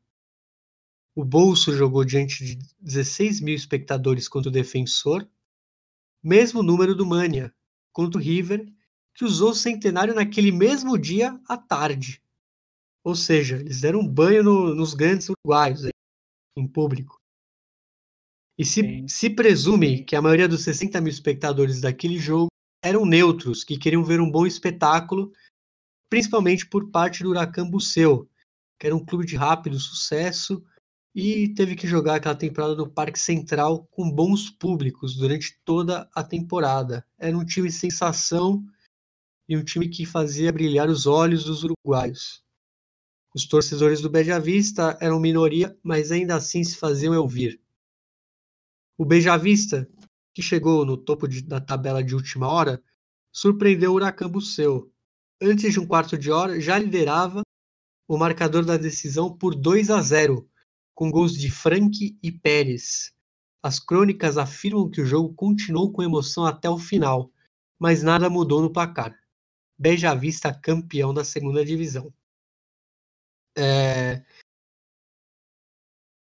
Então, e o interessante foi que o Beja Vista foi campeão no ano que o José Nassassi morreu, né, seu maior ídolo, e contam que os dirigentes é, à época foram na tumba do defensor uruguaio e prometeram acesso.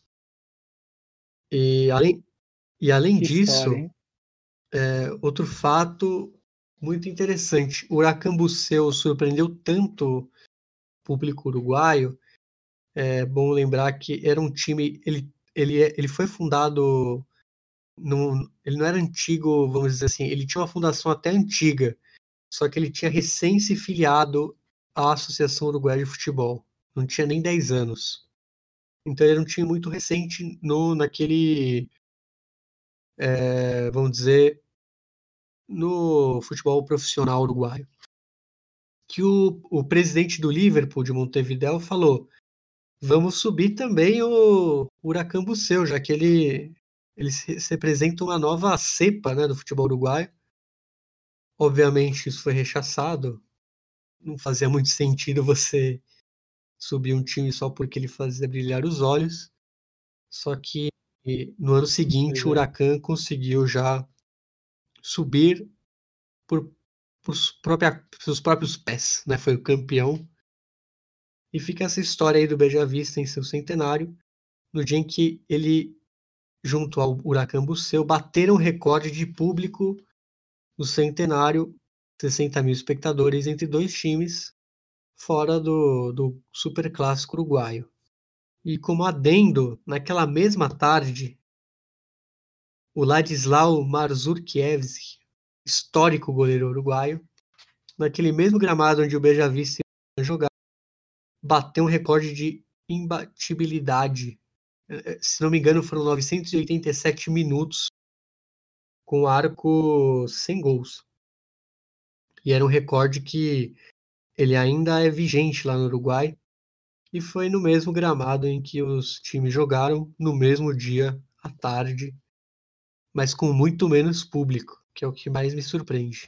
Essa história do Sudir, do que você muito bem relatou dos papales naquele ano e importância do clube uruguaio nesse contexto de centenário, ainda que nesse momento o clube não esteja na, na posição alta que deveria estar na primeira divisão do futebol uruguaio. E Douglas, eu sou um adendo, né? Porque eu falei de ídolos. Um, acho que um ídolo, ele não chegou a ser ídolo, mas eu acho que é um personagem muito interessante para quem gosta de futebol sul-americano, gosta de pesquisar e saber mais é, um, uma figura icônica que jogou nos Papales foi o, o Garrafa Sanches, né, histórico do La Ferreri e do Banfield.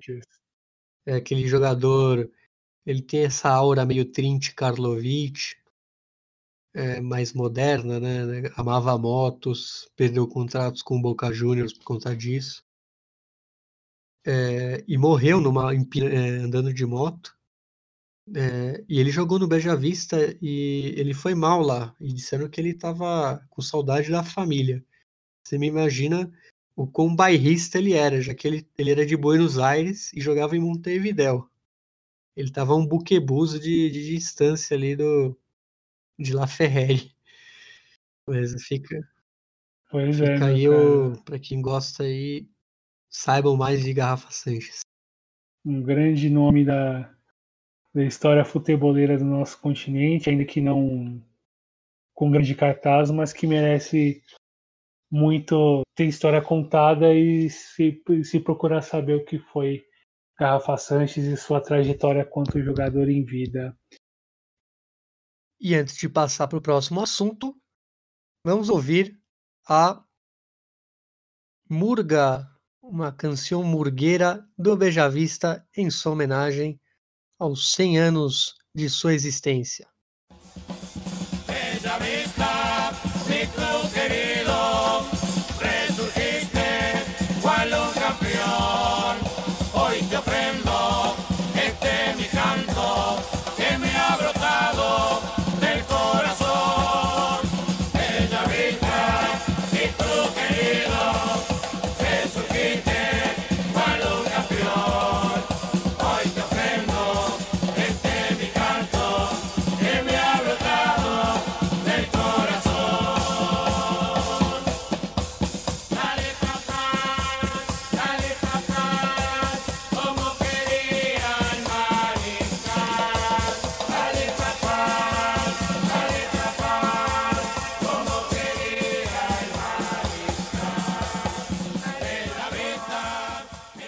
E um outro aniversário importante, aí tocamos um pouco mais um, um feito recente, digamos assim, são os 20 anos da medalha de bronze da seleção chilena nos Jogos Olímpicos de Sydney.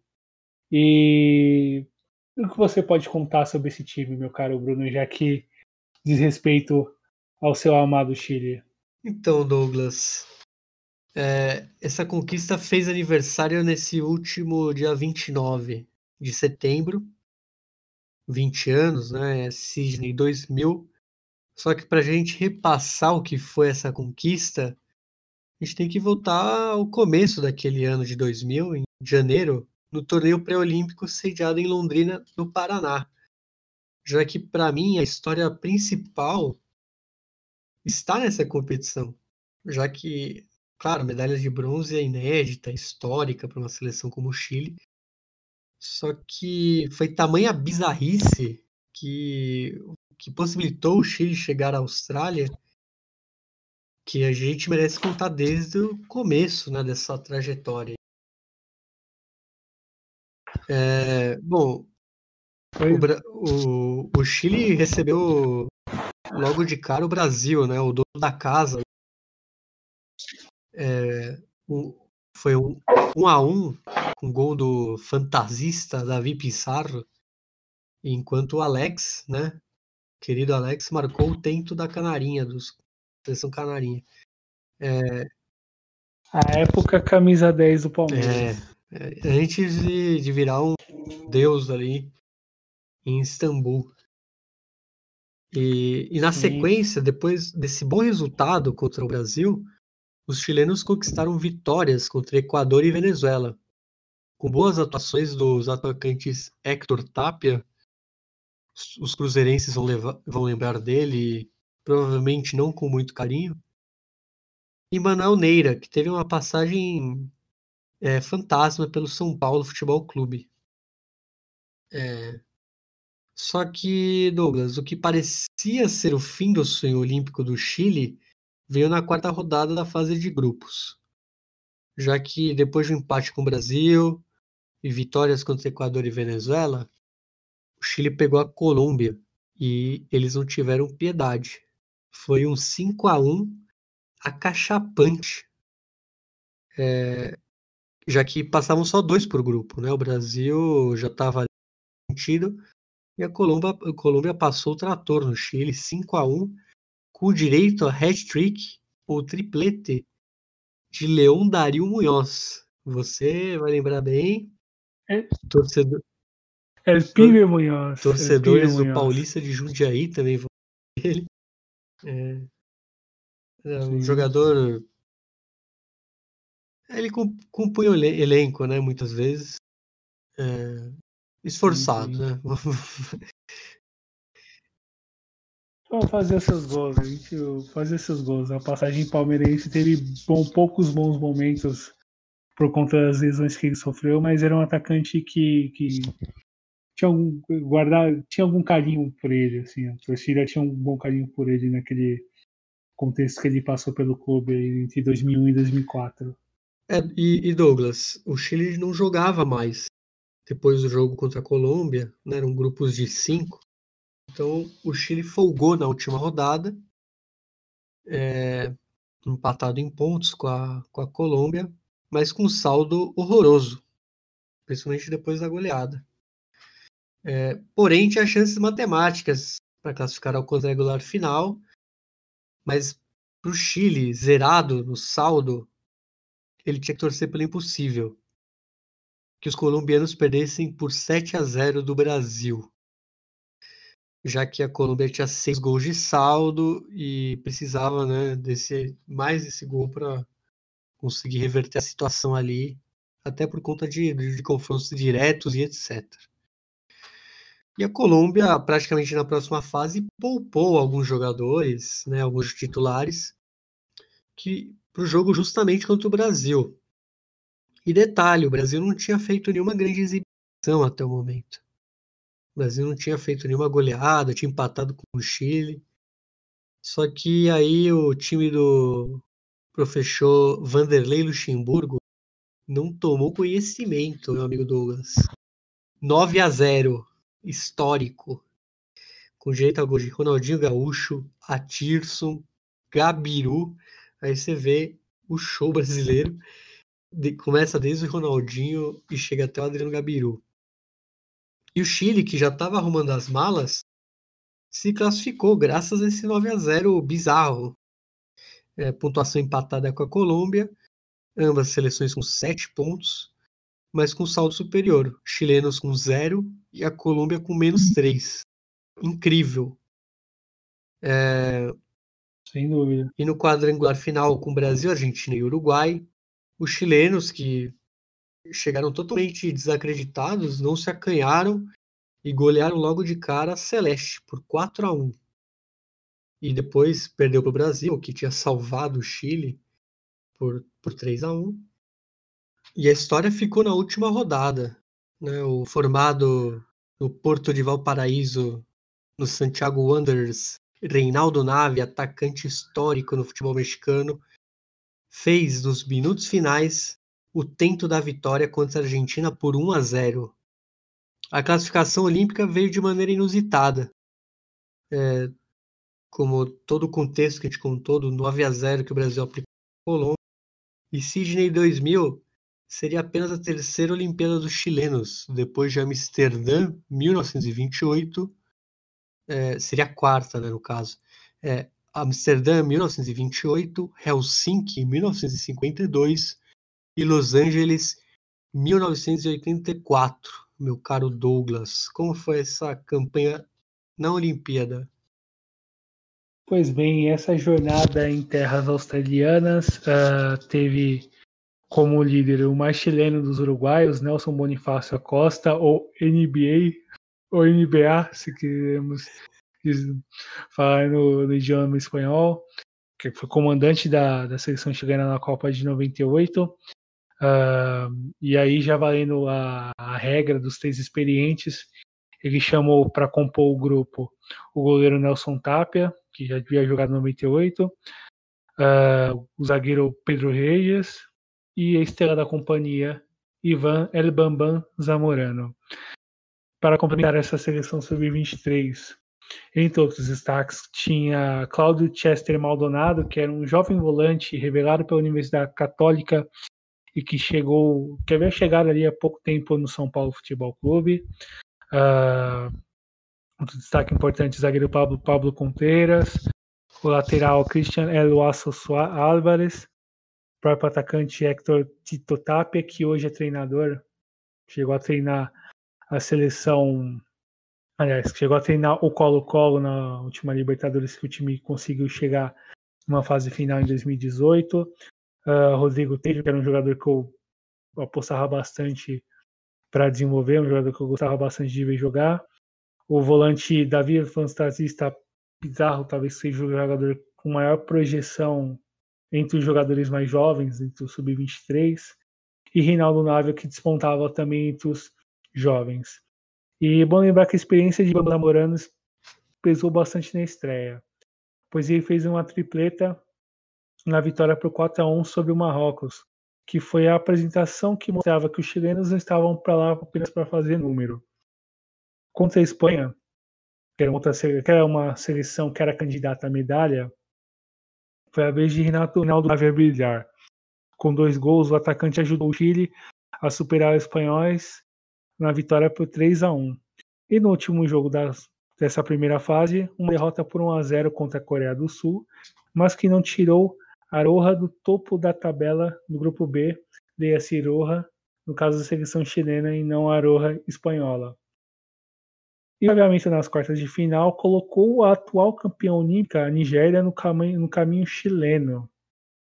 E era um adversário, logicamente, que dava medo, que impunha respeito, sobretudo uh, pela grande campanha que os nigerianos fizeram na, nos Jogos Olímpicos de 96 em Atlanta, onde eles foram os carrascos das seleções sul-americanas, vencendo o Brasil na semifinal, aquela muito lembrada, muito, muito recordada.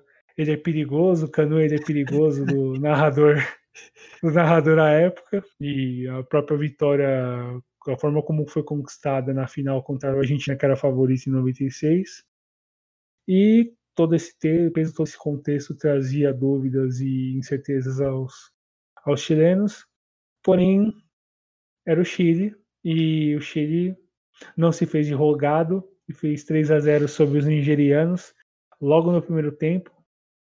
Saiu na frente com o Pablo Contes, Zamorano fez o segundo, o Reinaldo Nava fez o terceiro ainda nos 45 minutos do primeiro tempo.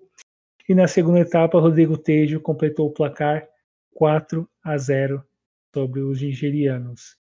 O que empurrar, o que colocava a seleção nas semifinais, onde imaginava que enfrentaria o Brasil, pensando no chaveamento hipotético, considerando as forças das seleções. Porém, o Camarões despachou a seleção brasileira na prorrogação, no famoso gol de ouro, e foi adversário do Chile nas semifinais. Uh, dessa vez, os camaroneses vinham ganhar o Brasil na prorrogação. E um jogo muito disputado, o Chile abriu o placar nos ainda na, na, parte comentando na parte final da segunda etapa com gol contra de Patrícia Banda, porém faltando cinco minutos quando a decisão pelo ouro parecia uma realidade para aqueles pibes que quase foram eliminados em Londrina. Cabros. Pibes é a seleção Cabros. argentina. Muito obrigado pela correção, meu caro companheiro, aqueles cabros. Uh, Regionalismos, que... né? Opa, tem que tomar cuidado sempre. E, bom, voltando à partida, o Camarões empatou o jogo com um gol de Patrick Bomar, que era um jogador experiente daquele elenco.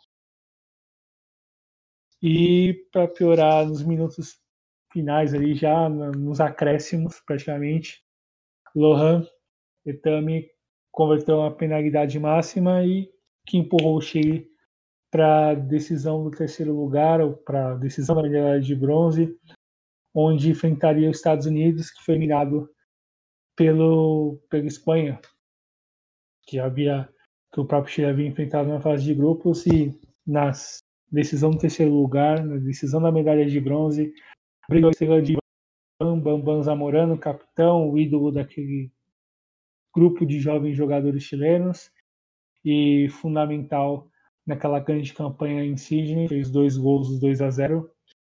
Uh, se sabe o artilheiro da competição, bom lembrar, e uma das estrelas da competição fundamental para essa grande história chilena e hum, valeu bastante para dar essa medalha histórica para o futebol chileno, o artilheiro com seis gols na competição e até então foi a nona medalha olímpica chilena na história dos Jogos.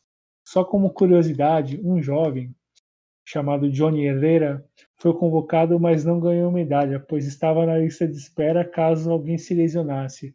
Mesma situação de um histórico cruzado, a gente está falando de Milovan Mirosevic, que até tempos atrás batia uma bola com a camisa da Universidade Católica, meu caro Bruno. Sim, é, e bom, vamos, vamos ouvir os gols do, do Chile contra os Estados Unidos, os gols de Van Bambam Zamorano. É, como a gente estava discutindo antes do, da gravação, eu não sei quem é o narrador.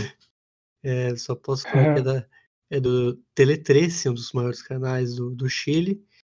E provavelmente, para não conhecer, ele não é o dos figurões, né? Tem o Cláudio Palma, Pedro Carcuro, é, Fernando Sulabarrieta, mas não é nenhum desses. Caso alguém saiba, a gente pode fazer uma retificação no próximo episódio aí, no começo. Se você nos ajudar aí, a gente vai gostar. Então fique aí com os gols do bronze histórico do Chile nas Olimpíadas de 2000 em Sydney. Pero salva bien Chile. Y buscan la acción de González, juntándose con David Pizarro. Condiza Pizarro. Llega Sebastián González. Penal, Penal. pero clarísimo. Tocó allí Cali a González. Se lo cobró, se lo cobró. Penal, Está cobrando el árbitro. Penal, Penal. favorable a la selección de Chile. Le pone obstáculos, sí. Es el mismo penal de Pablo Conchera. La pelota la va a tocar el pase de Pizarro, vamos a ver. La va a tocar, mire la pelota, la toca Sebastián González, el mismo penal o muy parecido al de Pablo Conchera. Este me pareció más todavía. Atención que hay penal para Chile, que puede empezar a pavimentar el camino hacia la medalla de bronce. Lanzamiento penal para los chilenos. A ubicar la pelota Iván Zamorano. Y puede ser la opción de ser goleador también en el fútbol olímpico. Ahí Iván por su 5. quinto gol Zamorano y por la ventaja de Chile frente a Estados Unidos por la medalla de bronce. Atención, Sin arquero, ¿ah? Allí está el arquero Friedel. Iván Zamorano frente a la pelota. Con pierna derecha será el servicio del capitán chileno. Bam Bam Zamorano. Atención, zapado Friedel. Zamorano listo. Ahí corre. Derechazo. Gol chileno. ¡Gol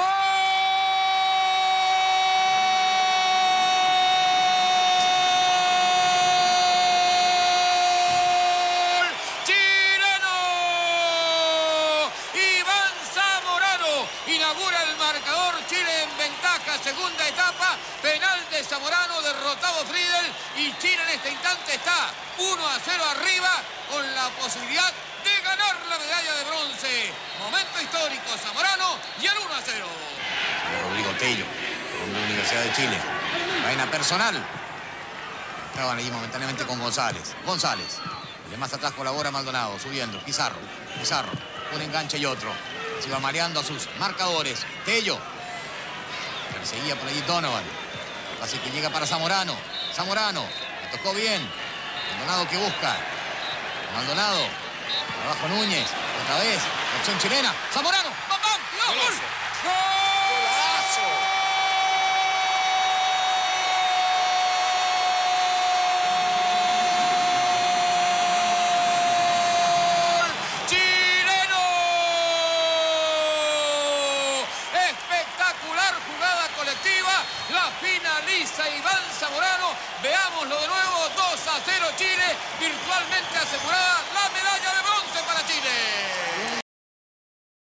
Muito bem, meu caro Bruno. Ah, recordamos a jornada chilena em terras australianas em 2000 e nessa lembrança a gente tem uma outra também muito importante. Não dá para para fugir ao, às informações, às notícias dessas últimas duas semanas. É, é, bom, perdemos um grande nome importante nas artes. Ah, a gente está falando da morte de Quino, que, para quem não sabe, Quino, seu nome completo, Joaquim Salvador Lavado Terron, mais conhecido como Quino, que era humorista, no caso um desenhista argentino, historietista argentino de grande importância no país. É, ele que nasceu em Mendoza em no dia 17 de julho de 1932 e para quem não está associando é o criador da Mafalda, personagem dos quadrinhos, uh, uma das grandes representantes da, da, da, das artes na Argentina, se a gente está falando em artes, em artes gráficas, uh, talvez é a que mais chama atenção e uma falda foi a grande criação dele, a obra mais importante que ele fez. E com ela grandes ilustrações criando grandes histórias a partir de uma personagem que era contestadora, que, que colocava certas questões que às vezes passava ao largo e que eram importantes, ainda são importantes até hoje em vários aspectos que a gente interpreta das nossas vidas, enfim, vida e sociedade, nosso modo de produção, nosso modo de consumo, nosso modo de, de estar no mundo, ela trazia essas questões a partir dos quadrinhos da Mafalda desenhadas pelo Kino. E, enfim, eu que gostava bastante de desenhar quadrinhos quando criança, pude conhecer Mafalda a partir das tirinhas do, do Kino, que eram publicadas em jornais, ou republicadas em jornais. E, enfim, com a internet, com todo o, o, o todas as possibilidades que a rede mundial nos oferece em relação ao acesso a conteúdos, a arquivos históricos, a todo um modo de, de, de conhecer é, personagens, de conhecer histórias, de conhecer produções artísticas, poder entrar em contato com o que produziu que na partir de, da, da Mafalda com as suas histórias é muito interessante, é muito bacana dar insights para a gente poder pensar várias coisas das nossas vidas e, enfim, falando dele, o que no comentando sobre ele, faleceu no dia 30 de setembro desse ano, aos 88 anos, na sua cidade natal, em Mendoza. Ele que era torcedor do Independiente de Avejaneda, ainda que pela influência do Independiente Rivadavia, que é situado em Mendoza, e pensava o futebol, ainda que ele não utilizasse como pano de fundo nas histórias, no seu ponto mais importante, e observava o futebol como um fenômeno social importante que trazia histórias fundamentais para conseguir interpretar a importância do jogo nas nossas vidas. E a gente está falando de uma sociedade argentina que, que projeta muita coisa dentro desse esporte, que, que considera considera a importância desse esporte na, na sua própria história social mesmo. Se a gente quiser olhar para o século XX, o futebol é um um fio condutor que ajuda a explicar muita coisa no país, é, para muito além das glórias e fracassos, ele é um instrumento que a gente conseguir interpretar e entender a realidade, e o que, a partir dos seus desenhos, a partir das suas criações, uh, com uma falda, entre outros, nos ajudou, a, nos trouxe valor e importância de entender o esporte também por essa esfera e trazer novos insights para a gente conseguir interpretá-los também. E, enfim, se, se parte deixa uma obra gigantesca, fundamental, que é uma falda e todos os prêmios, todas as criações, tudo que pode ser acessado pela internet. Recomendo bastante, não vou dar dica exatamente de um, de um determinado site, eu recomendo que procure de repente livros, livros com, com, com tirinhas, é uma falda com histórias completas que valem muito a pena. É, um, foi uma perda muito grande para o continente, como você falou ali. É uma figura contestadora muito importante naquela nos, nos, difíceis momentos que vivemos, que vivemos não, né, mas que sabemos que vivemos nas décadas dos anos de chumbo. E, como você falou, torcedor do Independente Rivadavia, do Independente de Avejaneda. E, e quem aqui, duvido, né, que brasileiro não fez um exercício, né, uma, uma questão de prova em que você tinha que analisar um quadro da Mafalda, né, um quadrinho da Mafalda. Sim. Acho sim, que sim. ficou imortalizado. Acho que se alguém não conhecia, conheceu ali fazendo algum exercício de vestibular ou prova em que você tinha que interpretar o texto, né? Até porque as, os quadrinhos eram não eram de fácil compreensão, né? Você tinha que dar uma multiperspectiva ao que estava sendo dito lá. Sim, Então, tinha que interpretar de, de, várias, de uma forma menos menos óbvia, digamos assim, do que Sim. a história simplesmente mostrava. Isso e pela capacidade, inteligência e leitura da situação em relação ao personagem, a forma como Kino criava, acho que isso que chamava muito a atenção também pela, pela leitura que ele tinha de mundo e como ele transportava para os quadrinhos com a personagem principal, a Mafalda. é, Douglas. E também tem outro, outro fato triste que a gente aproveita para falar. Falecimento, acho que no mesmo dia do Kino, é dia 29 de setembro, do Walter Machado da Silva, mais conhecido como o Silva Batuta, ídolo principalmente do Racing Clube de Avejaneda e do Vasco, também teve passagens pelo Corinthians, São Paulo, Santos. E mas a gente vem aqui para trazer principalmente esse lado racinguista do Silva Batuta, que é brasileiro. Né, Douglas? Sim, ele que que fez um caminho pouco pouco visto no contexto onde ele vai jogar pelo Racing Clube.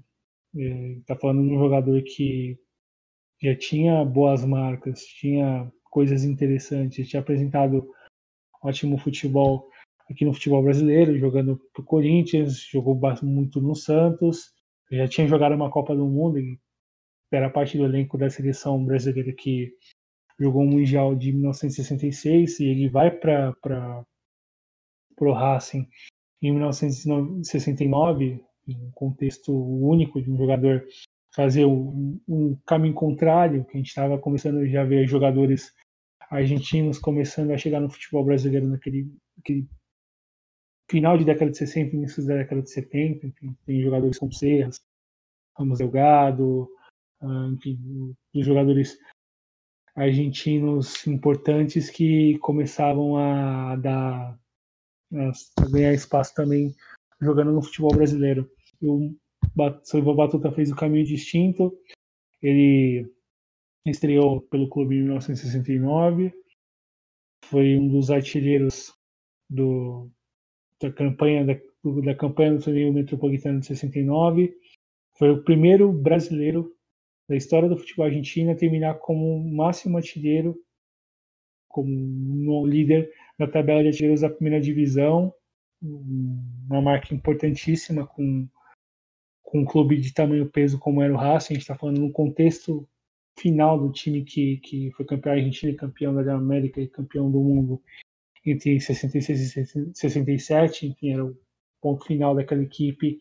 E o Silva Batuta foi um dos nomes importantes naquele contexto, com muitos gols e uma grande idolatria da torcida, uh, de que nasceu no dia 2 de janeiro de 1940, uh, faleceu com 80 anos no dia último, dia 30 de setembro, faleceu de Covid, é, relembrado pelos torcedores mais antigos do, do clube pela, pela, capacidade goleadora e grande técnica que ele possuía e pela, pela capacidade de decidir partidas.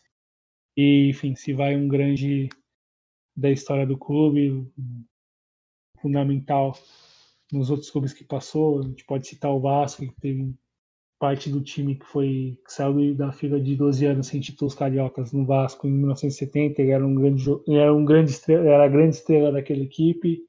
A gente pode lembrar outras passagens importantes dele e fica o nosso registro para a memória do grande, do grande que foi o Walter Machado da Silva ou Silva Batuta. E que jogou também no, no Júnior Barranquilla, né? E no Barcelona que que não nos apetece. Isso mesmo. Da Catalunha, no caso. Isso mesmo, meu caro Bruno Nunes. É... Buenas. Chegamos ao final dessa longa viagem que temos. Uh, Tem algo que você queira, alguma dica cultural que você queira dar, alguma coisa que você queira sugerir para os nossos ouvintes que nos prestigiam? Eu, eu, a gente falou, né, do, do site da Melavô, da Melavôs não, da Melavôs somos nós, do Sim. La Simanade. Eu queria seguir numa mesma linha, né, a revista Um Cânio, né, Um Cânio, que é um site de, de artigos, né, do futebol argentino, eu acho muito interessante. É, eu vou deixar, depois a gente vai deixar ali nas nossas redes sociais. Acho que a- eles ficaram parados um tempo e eles estão voltando aos poucos. Que Mas bom, é- boa notícia. E é, é bom pro, pro jornalismo mais nichado aqui do continente. Sim, sim, que, que ótima notícia, meu caro. Um canho re- bastante recomendado. Bons textos, boas análises, uma perspectiva menos apegada ao, ao mainstream, uma coisa um pouco mais ida de outra forma, com uma boa leitura histórica de grandes personagens do futebol argentino, e que talvez não são tão visados, com nomes também de fora do campo, mas que tratavam de futebol a partir da escrita. E, enfim, recomendo também bastante a Uncânio, meu caro Bruno. Muito bem, meu caro. É isso. E vamos que vamos.